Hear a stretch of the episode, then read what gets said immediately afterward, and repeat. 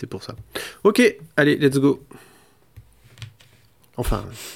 C'est toujours un peu triste quand tu dis allez, on y va avec de la bonne humeur et qu'il y a un grand silence derrière, tu sais. C'est genre allez, hip hip hip Il manque vraiment le point, point, point. c'est vraiment ça, quoi. C'est vraiment. Le dernier arrivé est fan de Phil Collins.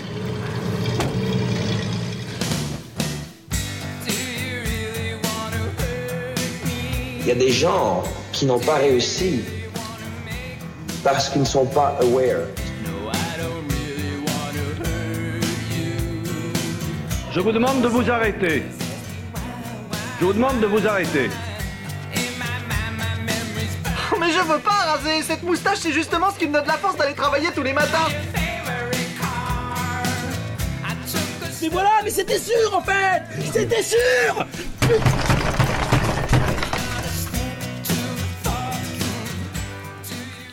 Rappelez-moi de mettre le bip sur euh, la fin du générique. Mais c'était bip Parce qu'on avait décidé de cancel l'autre gros con là. Et euh, et puis euh, j'ai oublié de le cancel du générique quoi. Donc euh, bon bref. La Je flemme. trouve que ma cancel culture laisse à désirer. Euh, bonjour et bienvenue dans le Random Culture Club, un podcast où vous le savez sûrement, euh, on tire au hasard des articles sur Wikipédia et ensuite on se débrouille comme on peut pour vous faire des chroniques culturelles qui s'y rapprochent, qui s'y rapportent, qui s'y rapprochent pas, qui s'en rapprochent. Bref, ou des choses qui se rapprochent de chroniques culturelles. Enfin bon, c'est vous, vous, vous qui verrez. Euh, L'émission est toujours euh, diffusée en partenariat avec plouf-plouf.fr, notre partenaire tirage au sort euh, qui, bah, qui nous fera l'honneur euh, de nous prêter son, sa machine, sa grosse machine euh, aléatoire en fin d'épisode pour décider du sujet du prochain épisode. Voilà. Je ne suis pas seul pour vous parler de Varanus et Rémius. Euh, Sylvain et Flo sont là. Comment allez-vous? En commençant par Flo. Eh, ça va, ça faisait longtemps, dites-moi là. C'est bien, c'est cool de se retrouver. euh, de se retrouver et puis euh, pour parler d'un sujet passionnant quand même, parce que Varanus et Rémus, on n'en parle pas assez, je pense, hein, dans, la- dans notre société. C'est clair. Bah, euh, je suis- bah, ah, on est tous d'accord sur ce point-là. Euh, Sylvain, il va bien, il est en forme?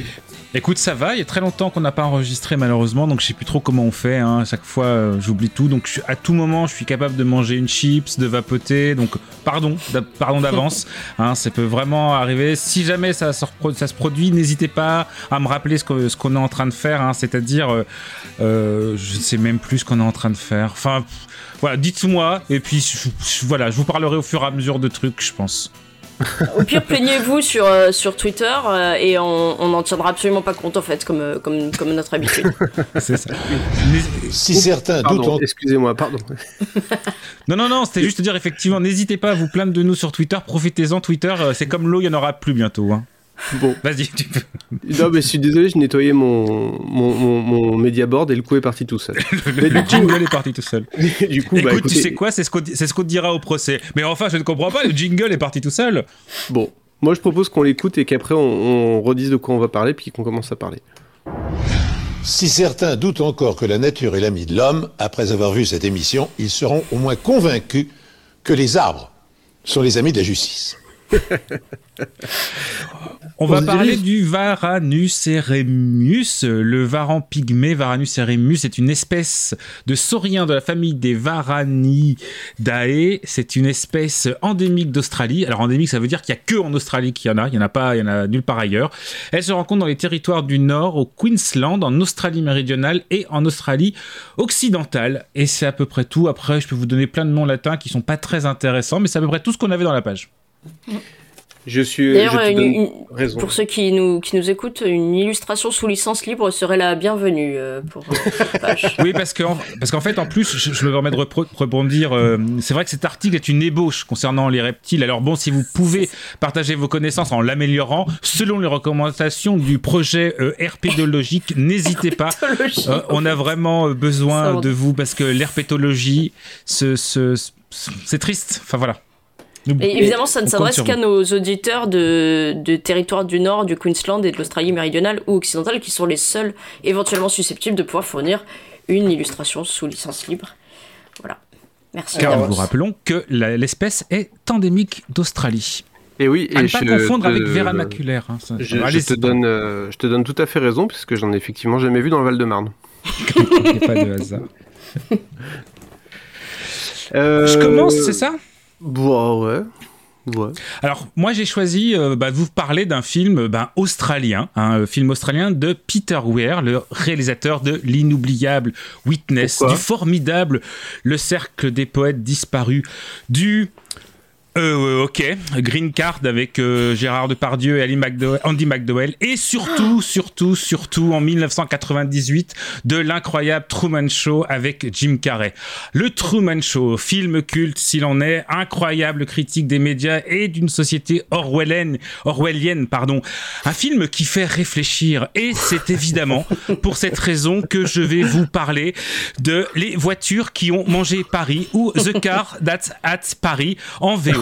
Premier film de Peter Weir de, en 1975 après quelques docs, courts-métrages et autres moyens-métrages.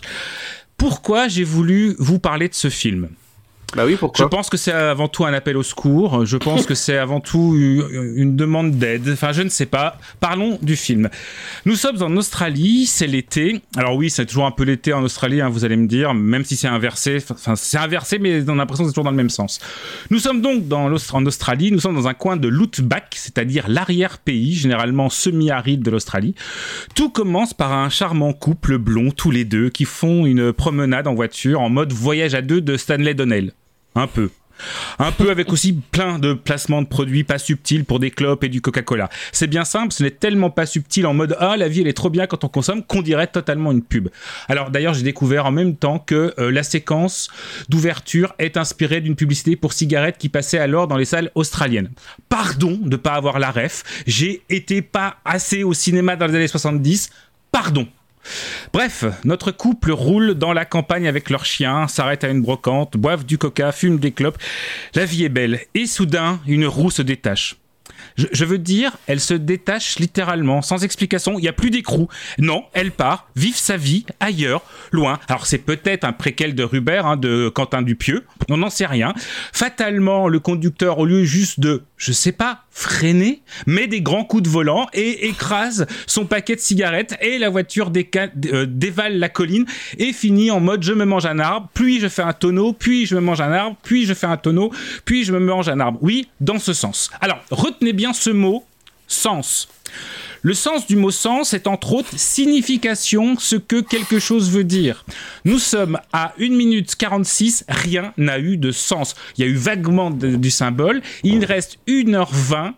2 minutes et 17 secondes et je vous rassure tout de suite, rien n'aura de sens pendant tout le reste du film. C'est un exploit.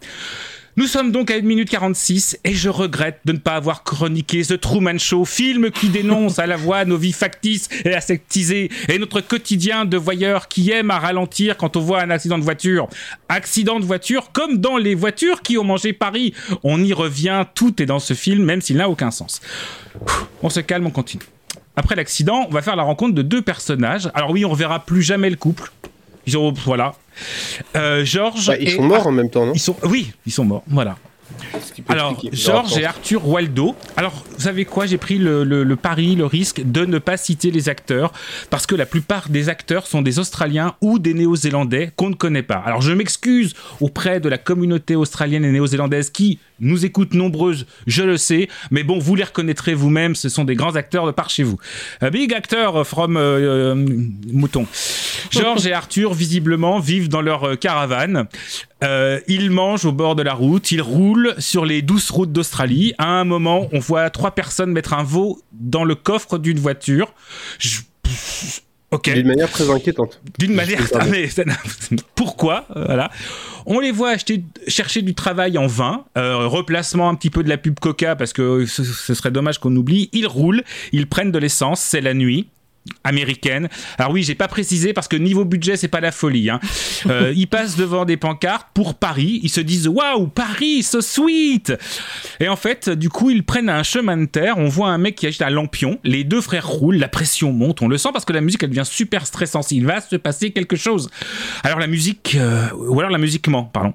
Soudain, un flash, c'est le drame. Georges lâche le volant et hurle à la mort. Et évidemment, finit dans le ravin, la caravane toute défoncée. Alors attendez, j'ai dit il y a un mec avec un lampion. Mais genre, il reste toute la nuit à attendre une voiture hypothétique sur une route où il n'y a aucune voiture qui passe, parce qu'on a bien vu qu'il fallait faire un détour pour y aller. Et quand une voiture passe, il fait Oh, trop bien, j'agite mon lampion. Pardon. Accident Ils n'avaient pas beaucoup Bah, d'occupation en Australie, hein, je pense. C'est ça. Accident bête, enfin non justement euh, pas accident, je veux dire j'ai essayé de chercher de la, de la logique et du sens, je vais immédiatement arrêter et vous raconter les grandes lignes et les enjeux de l'intrigue. Alors, avant ça, sachez que juste après, on voit deux personnes qui parlent de l'accident de la veille et ils ont fait une maquette pour l'expliquer, pour faire, pour expliquer pardon l'accident qu'on vient de voir. Pourquoi? Mais qui fait ça? Pourquoi? Bref, on découvre qu'Arthur est sain et sauf à l'hôpital, mais que son frère est mort suite à l'accident. Le pauvre Arthur est un peu déboussolé, mais heureusement, le fameux sens de l'hospitalité est grande chez le Parisien d'Australie. Alors que chez le Parisien... Non, peu importe, peu importe, pas de Hidalgo bashing. Il va donc commencer par faire des expérimentations avec le docteur. Ça consiste à voir des photos et Arthur doit dire ce qu'il voit. En gros, c'est des animaux, des objets et surtout des accidents qui sont de plus en plus sanguinolents. Donc, il voit des accidents, des accidents. Ça traumatise un petit peu notre pauvre Arthur. Heureusement, le docteur a cette phrase pour l'aider. Un grand professionnel, vous allez voir le docteur. Je regrette de ne pas avoir fait photographe professionnel. Oh, mais ça aide bien Mais même moi, je me sentais pas ouf. J'étais un petit peu genre, qu'est-ce que je suis en train de voir? Là, le docteur, il me dit, ouais, je sais, j'aurais dû faire photographe professionnel. Je me sens super mieux Merci, docteur Un vrai professionnel, ce docteur. Ensuite, tout le village va à l'enterrement de Georges. Alors, on notera que tout le village, c'est 15 personnes euh, maximum et que des vieux et un moustachu, le maire. Le maire, pour vous donner une image mentale, c'est Walt Disney. Alors une fois que vous avez vu que c'était Walt Disney, vous pouvez plus voir que Walt Disney. Donc vous dites, oh, en vrai, il est gentil et il mange des enfants. Ah bah oui, Walt Disney. Soudain, à toute berzingue, des voitures customisées en mode poc-apocalypse traversent la rue de Paris. Ah ouais, en fait, Paris, c'est littéralement une rue, 15 personnes. C'est des jeunes avec leur voiture punk. Ok. Arthur s'installe chez le maire. La femme du maire lui montre sa fourrure pour, je cite, lui remonter le moral. C'est pas ce que vous croyez. Quand je dis fourrure, c'est un manteau en vison, hein, n'allez pas imaginer des choses. Et étrangement, il se Un sent mieux bison. après avoir vu ce- ah, un vrai bison qu'elle n'ose pas mettre parce Quel- que ça ferait jaser. Et ça. oui, et après, étonnamment, il se sent beaucoup mieux après avoir vu sa, sa fourrure. Son manteau, son manteau, son manteau. Alors je vais arrêter maintenant de vous raconter des micro-détails abracadabrantesques de ce genre parce qu'il y en a trop tout le temps. Ça m'a mis dans des abysses de perplexité absolue. On va donc essayer d'aller au plus précis, au plus, au plus simple. On va découvrir trois choses. Première chose, Arthur ne peut pas conduire à cause d'un traumatisme qu'il a eu. En effet, il a tué quelqu'un, un piéton, comme dirait le maire. Ah, piéton. C'est un grave problème, en effet. Bah oui, comme à Paris en fait. Et donc oui. du coup, Arthur se sent coupable de la mort de son frère, puisque du coup, il a tué deux personnes. Deuxième chose, Paris dispose d'un hôpital psychiatrique, le pavillon Bellevue. 15 habitants, une rue, un hôpital psychiatrique. Ok. Troisième chose, on se rend compte que les habitants ont un vrai problème avec les voitures. En plus de provoquer des accidents de la route, on revoit d'ailleurs le mec qui agite un lampion, mais je veux une suite sur ce personnage, en aveuglant les conducteurs avec des lumières, euh, ils mettent en pièces les voitures, ils volent les passagers et ils les tuent. Enfin non, en fait, le conducteur sont lobotomisés par le docteur qui veut être photographe et ils finissent dans un hôpital psy. Tout se tient, ça n'a aucun sens, mais ça se tient. Arthur décide de quitter la ville, euh, mais il prend peur et il fait demi-tour quand il tombe sur deux bolides hurlants qui bloquent la rue. D'ailleurs, allez, petite anecdote rigolote, parce qu'il faut quand même que vous appreniez des choses dans cette chronique. Peu de gens le savent, mais bolide hurlant, c'est le nom de Mad Max au Québec. Bah oui, je suis mais j'y pense, mais, c'est pas vrai. Mad Max, c'est aussi un film australien avec plein de voitures, sorti en 1979. Film culte, s'il en est incroyable, critique des pays développés et d'une société orwellienne. Un film qui fait réfléchir. Et pour cette raison que j'ai choisi de vous parler de les voitures qui ont mangé Paris. Parce que j'aime la souffrance de la série B sans budget. Oui, Mad Max, c'est aussi de la série B sans budget, mais c'est pas pareil. C'est Mad Max. On est dans le un peu plus de pas de budget quand même là. hein, Continuons. Je- le, le Peter, le, le verre là, si je dis pas de conneries, c'est Corman qui l'a acheté euh, pour le distribuer aux États-Unis. hein, donc on, on sent direct Mm. qu'on en- on est dans du, Est-ce du que je pas peux de te dire un budget, de pas de budget. Oui, bien sûr. euh, Parce que je vous trouve criti- très critique avec euh, le film de verre. Arrêtez de voir le verre à moitié vide. Bon, je continue, je continue. Du Du coup, Désolé si, désolé si tu l'avais prévu pour plus tard. Non, je l'avais pas. Du coup, notre pauvre Arthur, bon, bah, c'est pas facile pour lui. Hein. Déjà, parce que le lumière lui met un coup de pression en mode. Pas facile, T'es- facile. t'es- t'es en- tu mets un coup de pression en mode t'es malade parce que bon, t'as tué deux personnes, t'as peur de conduire. Bah, du coup, reste ici et deviens infirmier au pavillon Bellevue. Pourquoi pas le- Qu'est-ce qui peut mal se passer Je ne sais pas. S'ensuit une scène où Arthur monte dans une voiture et est pris de panique. Pff, Ok. On le voit ensuite commencer à travailler avec un jeune comme collègue. On fait le tour des patients. Plus tard, il explique à la femme du maire qui veut plus travailler à l'hôpital. Elle en profite pour lui dire qu'en fait, elle est stérile et qu'elle a adopté ses filles. Ok. On rejoint tout le village à la messe sur ce qui ressemble à un rond-point ou à la place du village. En gros, un gros canon entouré de pavés blancs. On va avoir une voiture, un défilé de voitures Mad Maxisées avec certains ont des croix gammées mais super mal faits et qui vont faire le tour du, du, du, du- de la place en mode genre vroom vroom c'est nous que v'là faites de la place. Oh là là. Je commente même plus. Je raconte simplement je n'ai même pas besoin d'essayer de faire des vannes. Le film les fait pour moi. À un moment je ne sais même plus quoi rajouter donc on va suivre la messe. Alors la messe pendant l'homélie du prêtre on apprend qu'il va y avoir un bal costumé le bal des pionniers de Paris Cool, un peu d'amusement dans ce petit village. On a hâte. On apprend également que le prêtre a deux passions. La première, c'est le passé, ok, et la seconde, c'est l'avenir qui repose sur nos jeunes. Ok, dans le même genre, moi j'avais euh, le jour et la nuit, le gras et le régime, le soleil et la pluie, la mer et la montagne, ce film et le sens. Mais évidemment, en prenant des, des passions qui n'ont aucun sens. moi, pardon, je, je t'interromps. Moi, j'ai deux amours, euh, mon pays et Paris. Et, et Paris. Et Paris ah, Vous avez vu, je vous ai laissé plein de place pour faire les vannes. Vous avez vu, parce que je les ai pas toutes Ouais, ouais. faites les plus faciles. Pendant ce temps, Arthur comprend qu'il a bien été aveuglé avant l'accident et il découvre comment. Enfin, on pense parce que c'est pas extrêmement clair. Euh, alors, il parle avec le révérend en mode il faut qu'on discute. On comprend qu'en fait, euh, il veut juste profiter de sa Fiat 500 pour se casser. Euh, mais le curé, il a pas le temps, il a d'autres messes à fouetter. Souci, le maire a vu la conversation et on devine qu'il aime pas tellement ça. Du coup, le maire suit Arthur et lui fait un numéro de charme. Non, mais tu sais, à Paris, on est une famille. Faut pas parler aux gens de l'extérieur comme ça.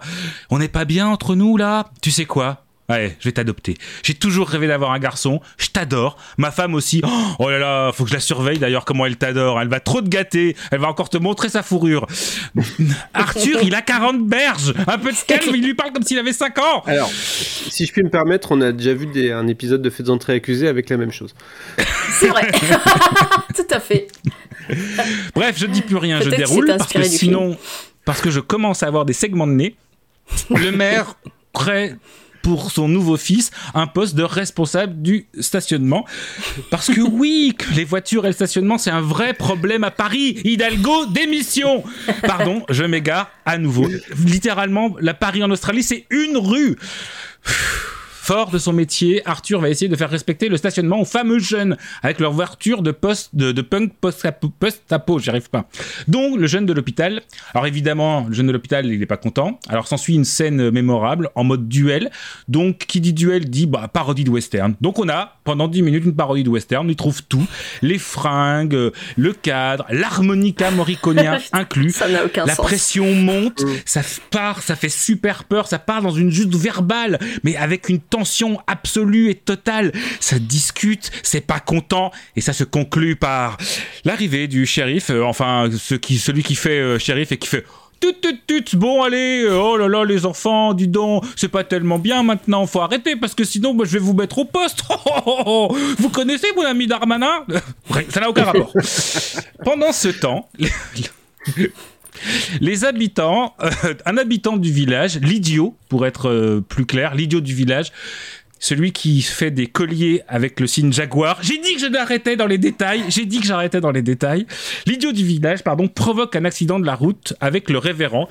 Le maire est pas content. Arthur assiste à toute la scène et il voit euh, tout le village se couvrir. Alors ça lui fait un choc. Hein. Non, en fait, pas trop. Genre, il veut déjà partir, il voulait partir, il a toujours voulu partir. Donc, du coup, il dit bon cette coup-ci j'y vais. Mais il peut pas partir il y a la soirée costumée et à la femme du maire elle lui a fait un beau costume. Surtout que Walt Disney enfin le maire il lui dit personne ne quitte Paris donc tu vas au bal. Tu vas au bal qui me dit il me dit qui? Me dit toi? Il dit moi? Il me dit oui non je peux pas c'est trop il me dit bon. Alors en fait il dit pas ça mais euh, il, il dit ça quasiment. C'était pour toi Flo. Ah, il fait froid et j'ai froid. Arrive le bal costumé des pionniers de Paris. Pour vous donner une idée du niveau et du cringe, un mec porte un drap avec un chapeau pointu en paille et une pancarte où il est écrit dessus Chinaman. Ai-je besoin d'en rajouter? Non, je n'en rajouterai pas. Ça danse. Les patients du pavillon Bellevue, donc les, les fous, les, arrivent avec le docteur et on les applaudit. Ok. Pourquoi J'essaie encore de comprendre? Ça redanse, tout est gênant. Discours euh, du maire sur les pionniers seuls. Euh, sur les pionniers, seuls les forts ont survécu, l'avenir sera glorieux. Le seul souci, c'est qu'il a une fausse barbiche et que j'ai rien écouté tellement j'étais hypnotisé par l'élastique de sa fausse barbiche qui lui le village. Un discours qui galvanise, qui donne à croire en son projet et qui se termine par ces mots lourds de sens que je vais vous laisser savourer en VF. Avez-vous, homme de la terre, oublié le cri de guerre des écoliers hein? Oui Avez-vous oublié aussi la portée de tous ces mots? Woumera, Woumera, Babelouk, Boomerang, Crocodile, Kokulina, Wom, Orang-Outan, Oui, Ho, We, Kwadong, Bilabung, Pudabung, Pine, Platapous, Ému, Wallaby, Roux, Ibis,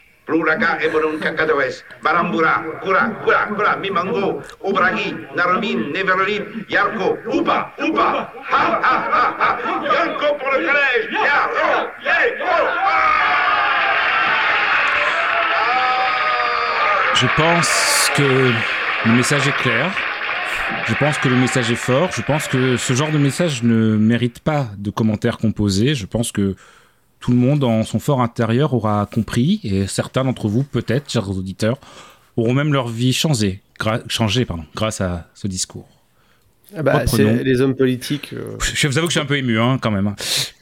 Ouais, moi, à ce moment-là, pardon, cette scène-là, j'étais un peu scandalisée parce que clairement, le mec faisait un AVC et tout le village s'en foutait, quoi. ça m'a un petit peu choqué, mais bon. Pendant que tout le monde danse, euh, les voitures euh, apparaissent en haut de la montagne avec un parfait riff d'harmonica. Oh non, vous ne pas encore. C'est les plus jeunes.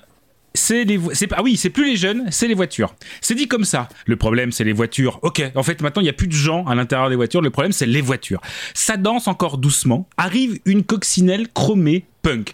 Alors essayez de vous la raconter en image comment expliquer? C'est une coccinelle avec des pics partout comme une coccinelle euh, déguisée en hérisson mécanique c'est c'est où il y en a partout voilà. C'est c'est sa présence est un petit peu montrée comme celle d'un monstre hein. c'est joli hein c'est je sais pas. Les voitures post-apo punk nazi passent devant la salle des fêtes la pression monte le calme avant la tempête. Un cri de bête je vous promis que c'est vrai on- ça me poursuit. Le euh, retentit. Le maire lâche un laissons à nos jeunes la place.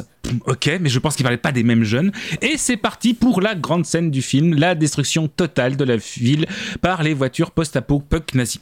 Alors oui, c'est littéralement hein, le titre du film en même temps, les voitures qui ont mangé Paris. Donc destruction de la maison du maire, des maisons autour, destruction de l'auvent de la salle des fêtes, des voitures qui détruisent tout sur le passage, mais c'est ça Paris. Euh, une voiture cale devant euh, la salle des fêtes, tous les villageois sortent comme pour la mettre à mort. Euh, pas le conducteur, hein, la voiture. On, on est vraiment, on, on tape la voiture. La voiture au loin, la coccinelle co- punk grogne. Les villageois, comme un matador, tuent un conducteur à coups de piquant en bois. Ils portent une, une, une voiture comme un bouclier, comme une sorte de ouais, un, un matador. Quoi. Il traverse ensuite la rue. Vous l'aurez deviné, il va finir embroché sur les pics de la coccinelle. Alors on lui dit Mais non, attention derrière toi Et puis il fait Ah, mais c'est pas grave Euh, Ok, super. Arthur, lui, se réfugie dans un, dans un garage, dans une voiture. Alors, euh, c'est pas facile pour lui parce que vous le savez, il, il a été terrorisé. Euh, il est rejoint malheureusement par une voiture post-apo punk nazie, celle, celle-ci s'embourbe malheureusement. Il, le maire arrive et là, on assiste à une mise à mort à coup de marche arrière. par Arthur qui est en larmes et par le maire qui dirige Arthur en poussant et en encourageant. Vas-y, allez, la marche arrière, allez, oui, vas-y, la marche arrière. Ça dure littéralement 45 minutes, enfin en ressenti en tout cas. C'est très très très long. C'est très très long. Euh, ils finissent par tuer le conducteur, le fameux jeune. Évidemment, c'est le seul infirmier.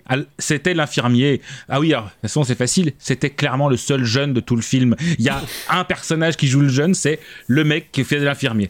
Arthur sort de la voiture, va voir le corps, regarde ses mains en mode oh, Mais qu'est-ce que j'ai fait, au bon Dieu? Pardonnez-moi Le maire, lui, lui caresse la tête en mode C'est bien, mon fiston Mais je suis trop fier de toi C'est très bien Il a tué C'est bien, mon fiston, c'est un bon fils, je sais pas. Le maire retourne dans la rue, essaye d'appeler au calme en vain. La ville fuit, même sa famille, même les fous. Arthur se retrouve dans une voiture sous une bâche qu'il attendait là sagement. Hein? D'où elle sort oh, Qu'est-ce que j'essaye de comprendre? Arrête Il se met au volant. Arthur prend la route laissant le maire et Paris derrière lui. Il conduit, il sourit, il est heureux. Le maire est seul dans une ville en ruine. Arthur roule, tout sourire. Ben oui, tuer quelqu'un, euh, ça aide à soigner un traumatisme, surtout quand ton traumatisme, c'est d'avoir tué quelqu'un en voiture. Le meilleur moyen de vaincre un traumatisme, c'est de revivre le traumatisme. Et c'est la fin de Les voitures qui ont mangé Paris. Générique. Sortez de cette voiture cette voiture. Arthur Arthur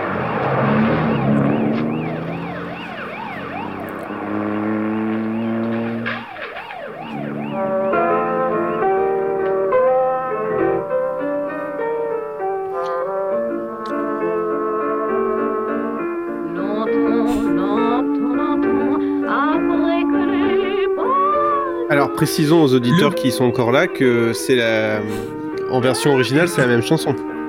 Oui, oui, oui, bien sûr. C'est pas en la VF, chanson mais la en chanson. VF. Oui, oui, non, non. Alors. Parce que tu l'as euh, regardé deux fois en VO et en VF. Je, l'ai regardé- je regarde toujours deux fois les films euh, minimum. Le message du film n'est pas très clair. Euh, C'est peu de le dire. Je ne vais pas faire forcément euh, la liste de tout ce qui va pas. J'ai quand même un peu de pitié pour moi. Hein, qui était le couple du début, qui a dévissé leur roue, sachant que le mode opératoire normalement c'est les accidents de nuit. Qui était l'homme à la lanterne? Dans Paris, il y a que des vieux et des jeunes. Il n'y a pas de gens entre les deux âges. Où sont-ils passés? Euh, Et ces jeunes, qui sont leurs parents? Ok, les villageois s'échangent des pièces détachées, mais pourquoi faire? Parce qu'il n'y a même pas de nourriture, il n'y a rien. C'est genre, ils, ils mangent de la voiture? Pourquoi je me pose tant de questions? Je ne sais pas. Alors, dans ces thèmes, on peut sans doute y voir une critique de la société de consommation. J'en sais rien, mais c'est toujours une critique de la société de consommation, de toute façon. Peut-être euh, un peu la violence routière, euh, un peu la corruption des élites, euh, un peu le genre l'entre-soi. On peut voir peut-être la révolte de la jeunesse, l'isolement, l'ennui, le contraste qui fait la, façade entre la façade respectable ou simplement une source d'inspiration à Cars de Disney. Ça marche aussi, franchement, ça marche aussi. hein. Un mec qui arrive dans Bah. un village au milieu de nulle part et qui est bloqué avec des gens obsédés par leur voiture, franchement, c'est littéralement le même film sans les meurtres. Voilà, Paris est euh, The Car Who Ate Paris, c'est entre Mad Max, Crash de David Cronenberg et Cars. Bref, Les voitures qui mangé Paris, c'est une série B euh, du début de ce qu'on appelle l'exploitation, c'est-à-dire le cinéma d'exploitation australien. C'est un petit peu n'importe quoi quand même, on va pas, pas mentir. C'est une satire euh, excentrique un petit peu, c'est bizarre. C'est pas vulgaire, c'est pas grossier. Le réalisateur de Max Max, pardon, George Miller a dit un jour pour décrire la conduite automobile en Australie euh, comme une forme de violence socialement acceptable. Je cite Les Américains ont une culture des armes à feu. Nous, en, en Australie, nous avons une culture automobile.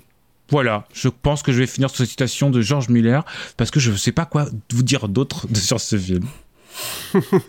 Bah merci déjà pour, pour, pour, pour cette belle cri- critique et ton, ton sens du sacrifice, même si euh, je trouve que c'est un film quand même euh, euh, plutôt intéressant malgré tout. Mais j'ai pas compris, t'as aimé ou pas? En vrai, alors, en, vrai, c'est, c'est, euh, je trouve que le rythme a beaucoup vieilli. En vrai, si on veut faire. En fait, c'est- même, c'est, c'est le, c'est, le rythme. C'est très lent, c'est très très lent. C'est pas très drôle, donc c'est pas. Il y, y a des passages cringe, mais euh, c'est vraiment de la série B pure. C'est pas- c'est même pas un nanar à regarder à plusieurs en mode qu'est-ce qui se passe? Parce que c'est pas particulièrement drôle quoi. En fait, j'ai pas passé un, mom- un moment désagréable, je vais pas mentir. C'est pas ouf, mais j'ai pas passé un moment désagréable.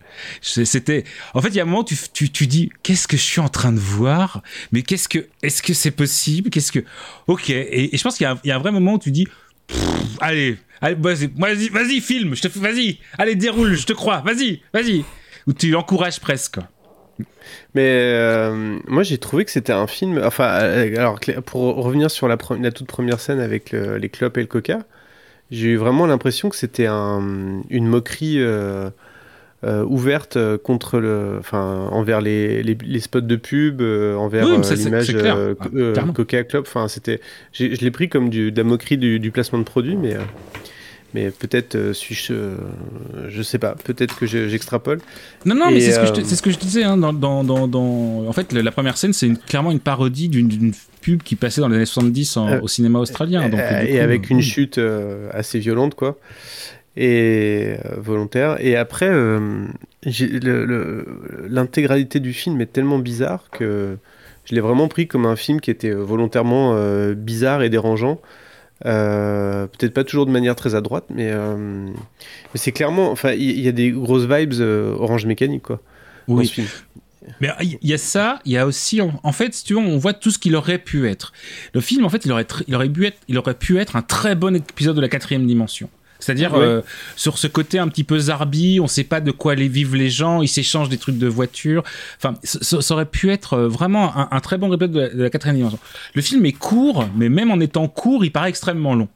Oui, mais il y a un truc aussi que je trouve assez euh, remarquable dans le film, vraiment, au premier degré, c'est que pendant assez longtemps, on, s'est- on, on a l'impression qu'il n'y a personne dans les voitures, en fait.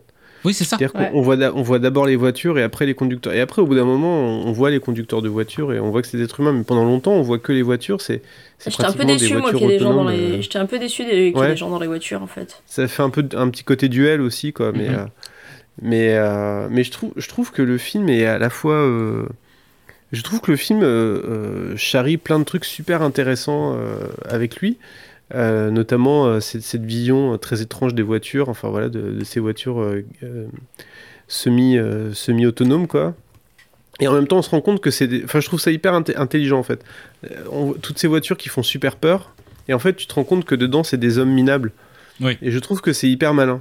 Euh, Mais euh, et tu sens que tu sens que c'était un film qui avait quand même des ambitions arty ma- malgré tout, même si c'est un même si c'est hyper bis. C'est vraiment un mélange entre un bis et de, de l'arty euh, un peu intello quoi. Mais, mais justement, en fait, moi, c'est la, scène, euh, la, la scène du western en plein milieu, enfin, elle, elle est pas là. Enfin, c'est pas fait. Ah elle oui, est oui, pas là avec- gratos. Elle est là pour dire, euh, je veux faire un western. En fait, sauf que Mm. les méchants, les Indiens ou je ne sais quoi, ou euh, enfin, et, et je suis d'accord avec vous sur le fait que moi, je- je- j'ai bien aimé quand il y avait pas les, les gens dans la voiture, ou, ou- ou à la fin quand le, le- un des personnages dit, euh, les voitures sont pas contentes. Et c'est voilà, c'est ça, les voitures sont pas contentes en fait. Les gens à l'intérieur en fait, on- ils, ils existent quasiment pas en fait. Mm, mm. Et après ils finissent quand même par, par exister. Euh, C'est vrai que c'est un peu c'est un peu. Mais j'ai trouvé alors j'ai trouvé la première partie vraiment pénible. Et la deuxième partie beaucoup plus intéressante et la scène du bal elle est, elle est lunaire quoi. La scène En du plus, bal, avec cette espèce de boucle, euh, t'as pas parlé de la boucle musicale Non. au piano là, qui rend, qui rend fou quoi. Mais euh, c'est c'est En plus, le, le- le- le groupe qui joue, c'est une vieille mamie. Mais on a l'impression d'être dans un jeu vidéo où il y a une boucle qui fait. Et c'est en boucle, c'est horrible. C'est horrible. Ah mais c'est ça en plus. Enfin, c'est vraiment la- une boucle de quelques secondes en piano qui est répétée. Enfin, je pense que c'est bon. Et après, il y façon, a Dès le début, euh, dès le début de la, de la, du bal, tu sais que le film il va basculer dans. Enfin, tu sais que déjà c'était n'importe quoi jusque là, mais tu pressens vraiment en première minute du bal, tu fais putain, ça- la fin elle va être. euh, ouais, voilà, c'est ça. Genre, euh, j'ai regardé moi à ce moment-là combien de temps il restait? Pour me dire mais la, la fin ça va être du, du, du- d'un tel n'importe quoi et, euh, et ouais, ouais c'est pas mal du coup la fin elle passe bien finalement En, en vrai, dans les, dans, dans, dans les trucs que je dis un peu en creux, le, le personnage, le, le personnage d'Arthur est totalement inexistant. hein, c'est juste le, le, poisson euh, qui arrive là en mode qu'est-ce que je fais?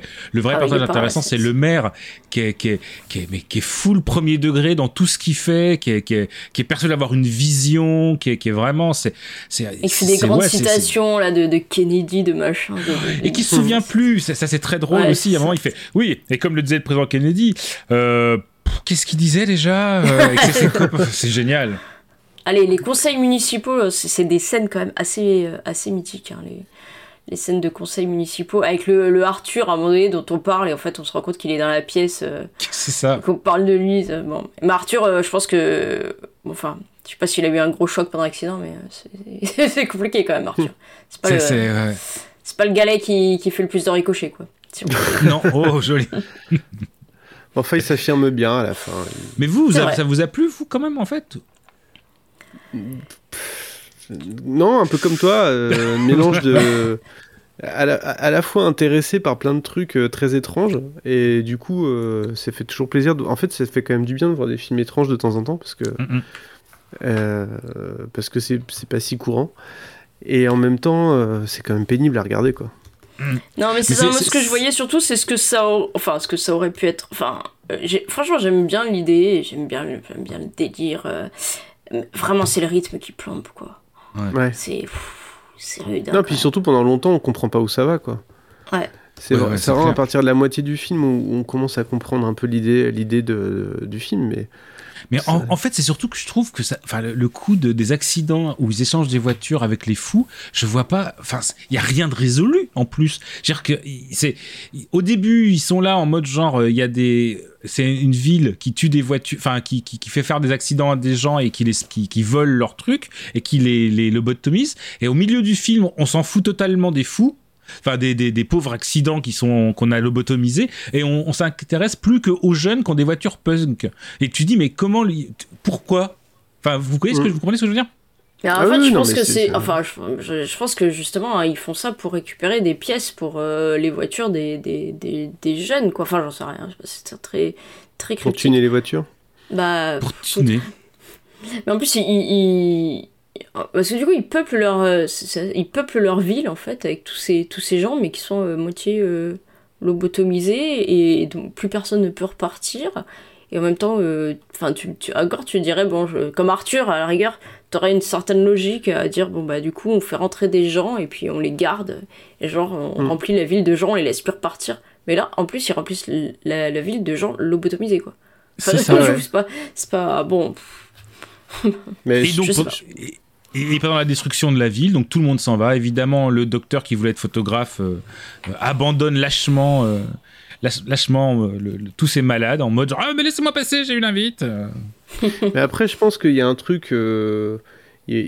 Enfin, bon, ça paraît assez évident, mais je pense qu'il y a un, di- un discours et une métaphore sur, sur l'Australie et tout ça, puisque on sait que c'est un pays qui a été utilisé en premier lieu par les Anglais comme, comme bagne, quoi. Où on envoyait, euh, on envoyait les, les prisonniers et les gens qu'on voulait plus voir. Et, euh, et du coup, je pense que c'est un peu l'idée, quoi. C'est genre, euh, dans, la- dans, on, on continue. Enfin, c'est les pionniers, c'est le bal des pionniers. Donc, les pionniers, c'est qui? Bah, en fait, c'est ceux qu'on veut plus voir euh, près des côtes. On les, on les fait refluer euh, vers le centre. et- Ah, ça sent la fin de race, hein, quand même, le, le Oui, village voilà, là. Ça- Oui, et puis en, en sachant en plus qu'il y a un moment où t'as le, le- il y a le, le- la, la- la culture euh, euh, aborigène n'est pas n'est pas en reste Voilà. parce que en fait il y a un moment Voilà. où le maire a une statue aborigène dans son jardin qui est cassée lors d'une première euh, que dont j'ai pas parlé hein, d'une première fois où on va attaquer sa maison et il est tout colère parce qu'on a stat- on a cassé sa statue et il promène comme ça sa statue en mode genre mais non enfin donc Ouais. oui je pense qu'il y a plein de choses comme ça oui Bon. Eh ben, écoute, euh, merci en tout cas pour, euh, pour cette chronique. Euh, je propose, puisque tu parles d'aborigène, je propose d'enchaîner. Et euh, je propose d'enchaîner, mais pas avant un jingle, évidemment. Ouf, j'ai eu peur. Je crois qu'il n'y aurait pas de jingle. Il y a toujours un jingle. Et de la compote. Toujours de la- Une fois n'est pas tout à fait Ah, coutume, tout à fait.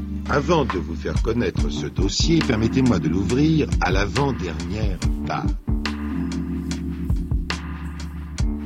Oh, je sais que ce n'est pas bien, il ne faut jamais regarder les dernières pages d'un livre que l'on veut lire. Il ne faut jamais entrer dans une salle de cinéma permanent à la fin du film que l'on veut voir. Il ne faut pas. Mais c'est tentant. Alors faisons-le une fois n'est pas coutume. Alors, très clairement, j'aurais vraiment mieux fait de commencer par la dernière page du livre dont je vais vous parler. Ça m'aurait évité de lire tout le reste. Euh, parce qu'en fait, alors ce qui s'est passé, c'est qu'au début, je m'étais dit, tiens, euh, euh, je vais Varanus, Varanus, en un seul mot. Ça me fait penser à un varan. Un varan, ça me fait penser à une créature géante de Godzilla. Et si je parlais de Godzilla, ah, j'ai déjà fait. Euh, sinon, l'Australie, euh, Nick Cave, tout ça, j'ai déjà fait. Euh, et puis, en fait, ça fait quelques temps que je suis, je suis curieux de mieux connaître, de, un peu mieux connaître l'histoire du peuple aborigène, de, de, sa culture, de sa religion, tout ça, parce que je trouve, je trouve que c'est hyper intéressant et et puis bon, évidemment, c'est une histoire. Euh, enfin voilà, c'est une histoire dont on parle assez peu, mais enfin, c'est ils ont connu le, même destin que les, euh, les natifs américains, quoi. Hein. C'est-à-dire en gros se faire euh, se faire déposséder de leurs terres par par des colons qui qui sont arrivés là et qui ont dit d'abord c'est notre bagne, puis après c'est chez nous, et puis enfin bah, cassez-vous les aborigènes. D'ailleurs, vous savez que je crois que le j'ai oublié le nom exact, mais les Anglais appelaient euh, l'Australie, je crois, euh, Terra euh, Incognita ou Terra Nullis, ou enfin je sais plus, un truc du genre, un endroit où il n'y a rien, quoi. Donc, en fait, si, il y avait quand même des gens, des aborigènes, en fait. et des bestioles aussi, hein, par contre. Plein, plein. Et, des bestioles, effectivement. et bah, des pharaons pygmées, par exemple. Mais qui ont été, je pense, plus, plus préservés que les aborigènes, quoi. Bref, euh, donc euh, je voulais, euh, je voulais, j'ai voulu parler d'un, je me suis mis en, quête d'un roman qui, parle, qui aborderait la, culture aborigène. Et j'aurais pu aussi parler d'un film qui abordait la culture aborigène, comme par exemple Le pique-nique à Hanging Rock de Peter Weir aussi. Ah. Donc je garde un bon souvenir pour le coup que j'avais vu sur Arte et qui m'avait plutôt, plutôt intéressé et je me note pour, le, pour plus tard. Après, il y a pas mal de films aussi. Euh, je sais qu'il existe pas mal de films intéressants hein, euh, sur le sujet, mais, euh, mais bon, voilà, ça sera pour une autre fois. Donc j'ai cherché un roman sur, sur ça. J'en ai trouvé certains, mais je le voulais en audio parce que j'ai pas le temps de lire et que quand il n'y a pas d'image, ça me bloque. Et du coup, j'ai hum, jeté mon dévolu sur un roman qui s'appelle L'homme chauve-souris. ouais, Batman. Voilà, exactement. Euh, par euh, l'auteur norvégien John Nesbo. Alors ça doit pas se prononcer Nesbo, ça doit se prononcer Nesbø ou Nesba ou Nesbif, je sais pas. Mais bref, en tout cas, c'est un haut barré, donc je sais pas quelle est la prononciation exacte, mais entre nous, on va dire Nesbo. Et, euh, et alors, tout a très bien commencé.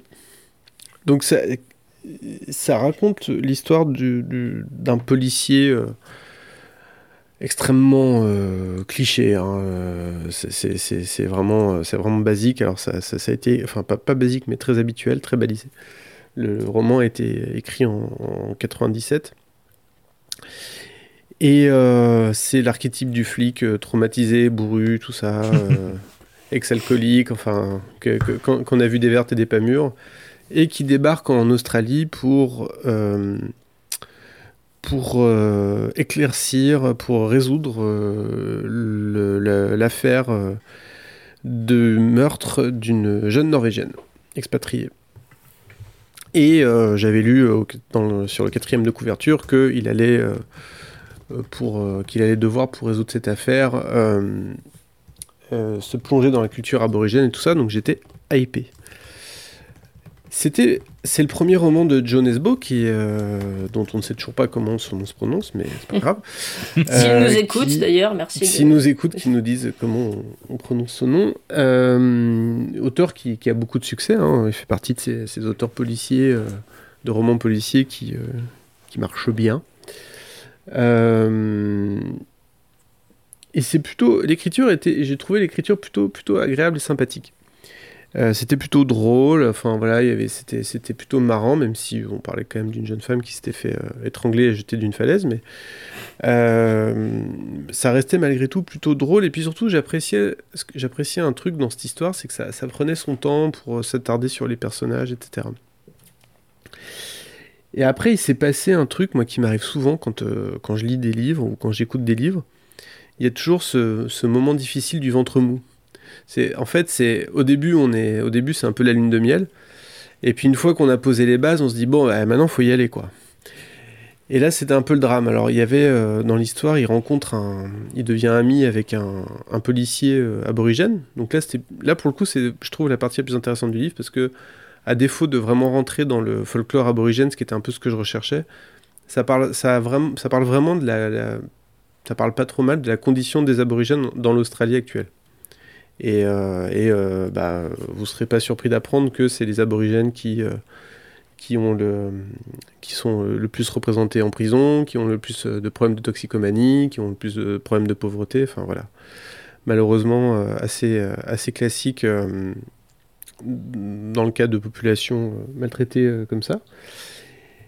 Mais alors, rapidement, ça commence à aller sur des trucs.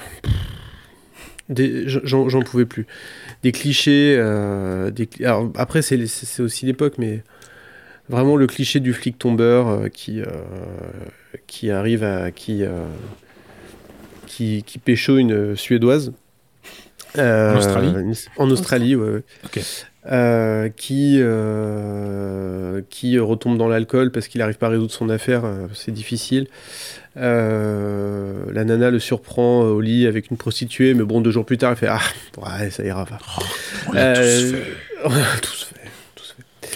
Euh, enfin, que des trucs, que des trucs comme ça hyper clichés, puis alors que des personnages, tu sais, qui, qui, à chaque fois que des dialogues entre des personnages qui s'expriment que par métaphore, et ça m'a rendu fou, ben, en fait. tu sais, qui peuvent pas te répondre à une question sans faire une, une métaphore super compliquée, quoi. Mais tu sais, je pense que les hirondelles savent toujours trouver le chemin de leur nid. voilà, c'est exactement ça. C'est genre. Euh, est-ce que tu penses que machin est suspect? Je vais te parler d'une histoire qui m'est arrivée quand j'étais enfant. Oh putain. non, mais à un moment, il y a ça, il y, a vraiment ça. Tu vas il y a vraiment ça, genre. Alors, je vais vous parler de la veuve qui s'exhibait en face de chez moi quand j'étais enfant. Et sais-tu pourquoi elle refaisait ça? Ah putain, c'est moi Hop, j'en perds mon casque. Euh, Est-ce que moi il finit par euh, qu'est-ce que je disais déjà? Ça aurait été bien, mais. donc voilà, donc en fait, au bout d'un moment, j'ai fini par, euh, par faire un truc qui m'arrive parfois c'est que j'ai rage quit le livre à littéralement 20 pages de la fin parce que je n'en pouvais plus. Ah ouais, et surtout parce que je. Est-ce que tu fais ça de manière théâtrale en, en, en, lançant le livre à travers la pièce non, parce que c'est en audio, donc du coup ça m'oblige ah, à acheter mon téléphone, euh, ça m'ennuie un peu. Et donc euh, non, par contre j'appuie très fort sur la touche arrêtée. Ah, voilà. Ah. Saleté va. euh, Monsieur voilà, donc... je ne vous aime pas. Et ah, j'ai oublié de parler du truc. En fait, en fait, j'ai même oublié le truc qui m'a le plus euh, trigger dans cette histoire, c'est qu'il y a un personnage de, de drag queen et alors là, c'est festival de non seulement de, clichés, mais euh, de. Alors j'ai fait j'ai fait euh, guillemets avec les doigts, mais du coup les, auditeurs le savent pas. Euh, mais c'est il y a des termes, mais c'est vraiment saoulant quoi, genre tapette, tapiole, machin. Enfin, s'il vous plaît, on a pu enfin voilà, on a pu voir ça. Peut-être que j'avais pas le souvenir qu'en 97 c'était cool en plus. J'étais là en 97. Eh, c'était répandu, quand même. Hein. Mais c'était plus répandu, c'est vrai. Ouais. Je, suis d'accord. Mais là, ça, ça m'a, je sais pas, c'était saoulant. J'avais du mal à prendre le recul nécessaire pour me dire, oui, bon, à l'époque. Euh. Et c'était, euh, en plus, c'était vraiment le. Tu n'as pas fait un effort de contextualisation euh. Non, j'avais pas envie. Autant pour Michel Sardou, j'y arrive, mais là, j'y suis pas. rien à voir. Du coup, je me suis dit, ça me saoule, j'arrête. Et pour le Random Culture Club, tant pis, je ne parlerai pas de ce livre. en fait, je viens d'en parler. Dont on vient de parler, et, et je vais plutôt vous parler de ça. Je chialais, je vous préviens, moi.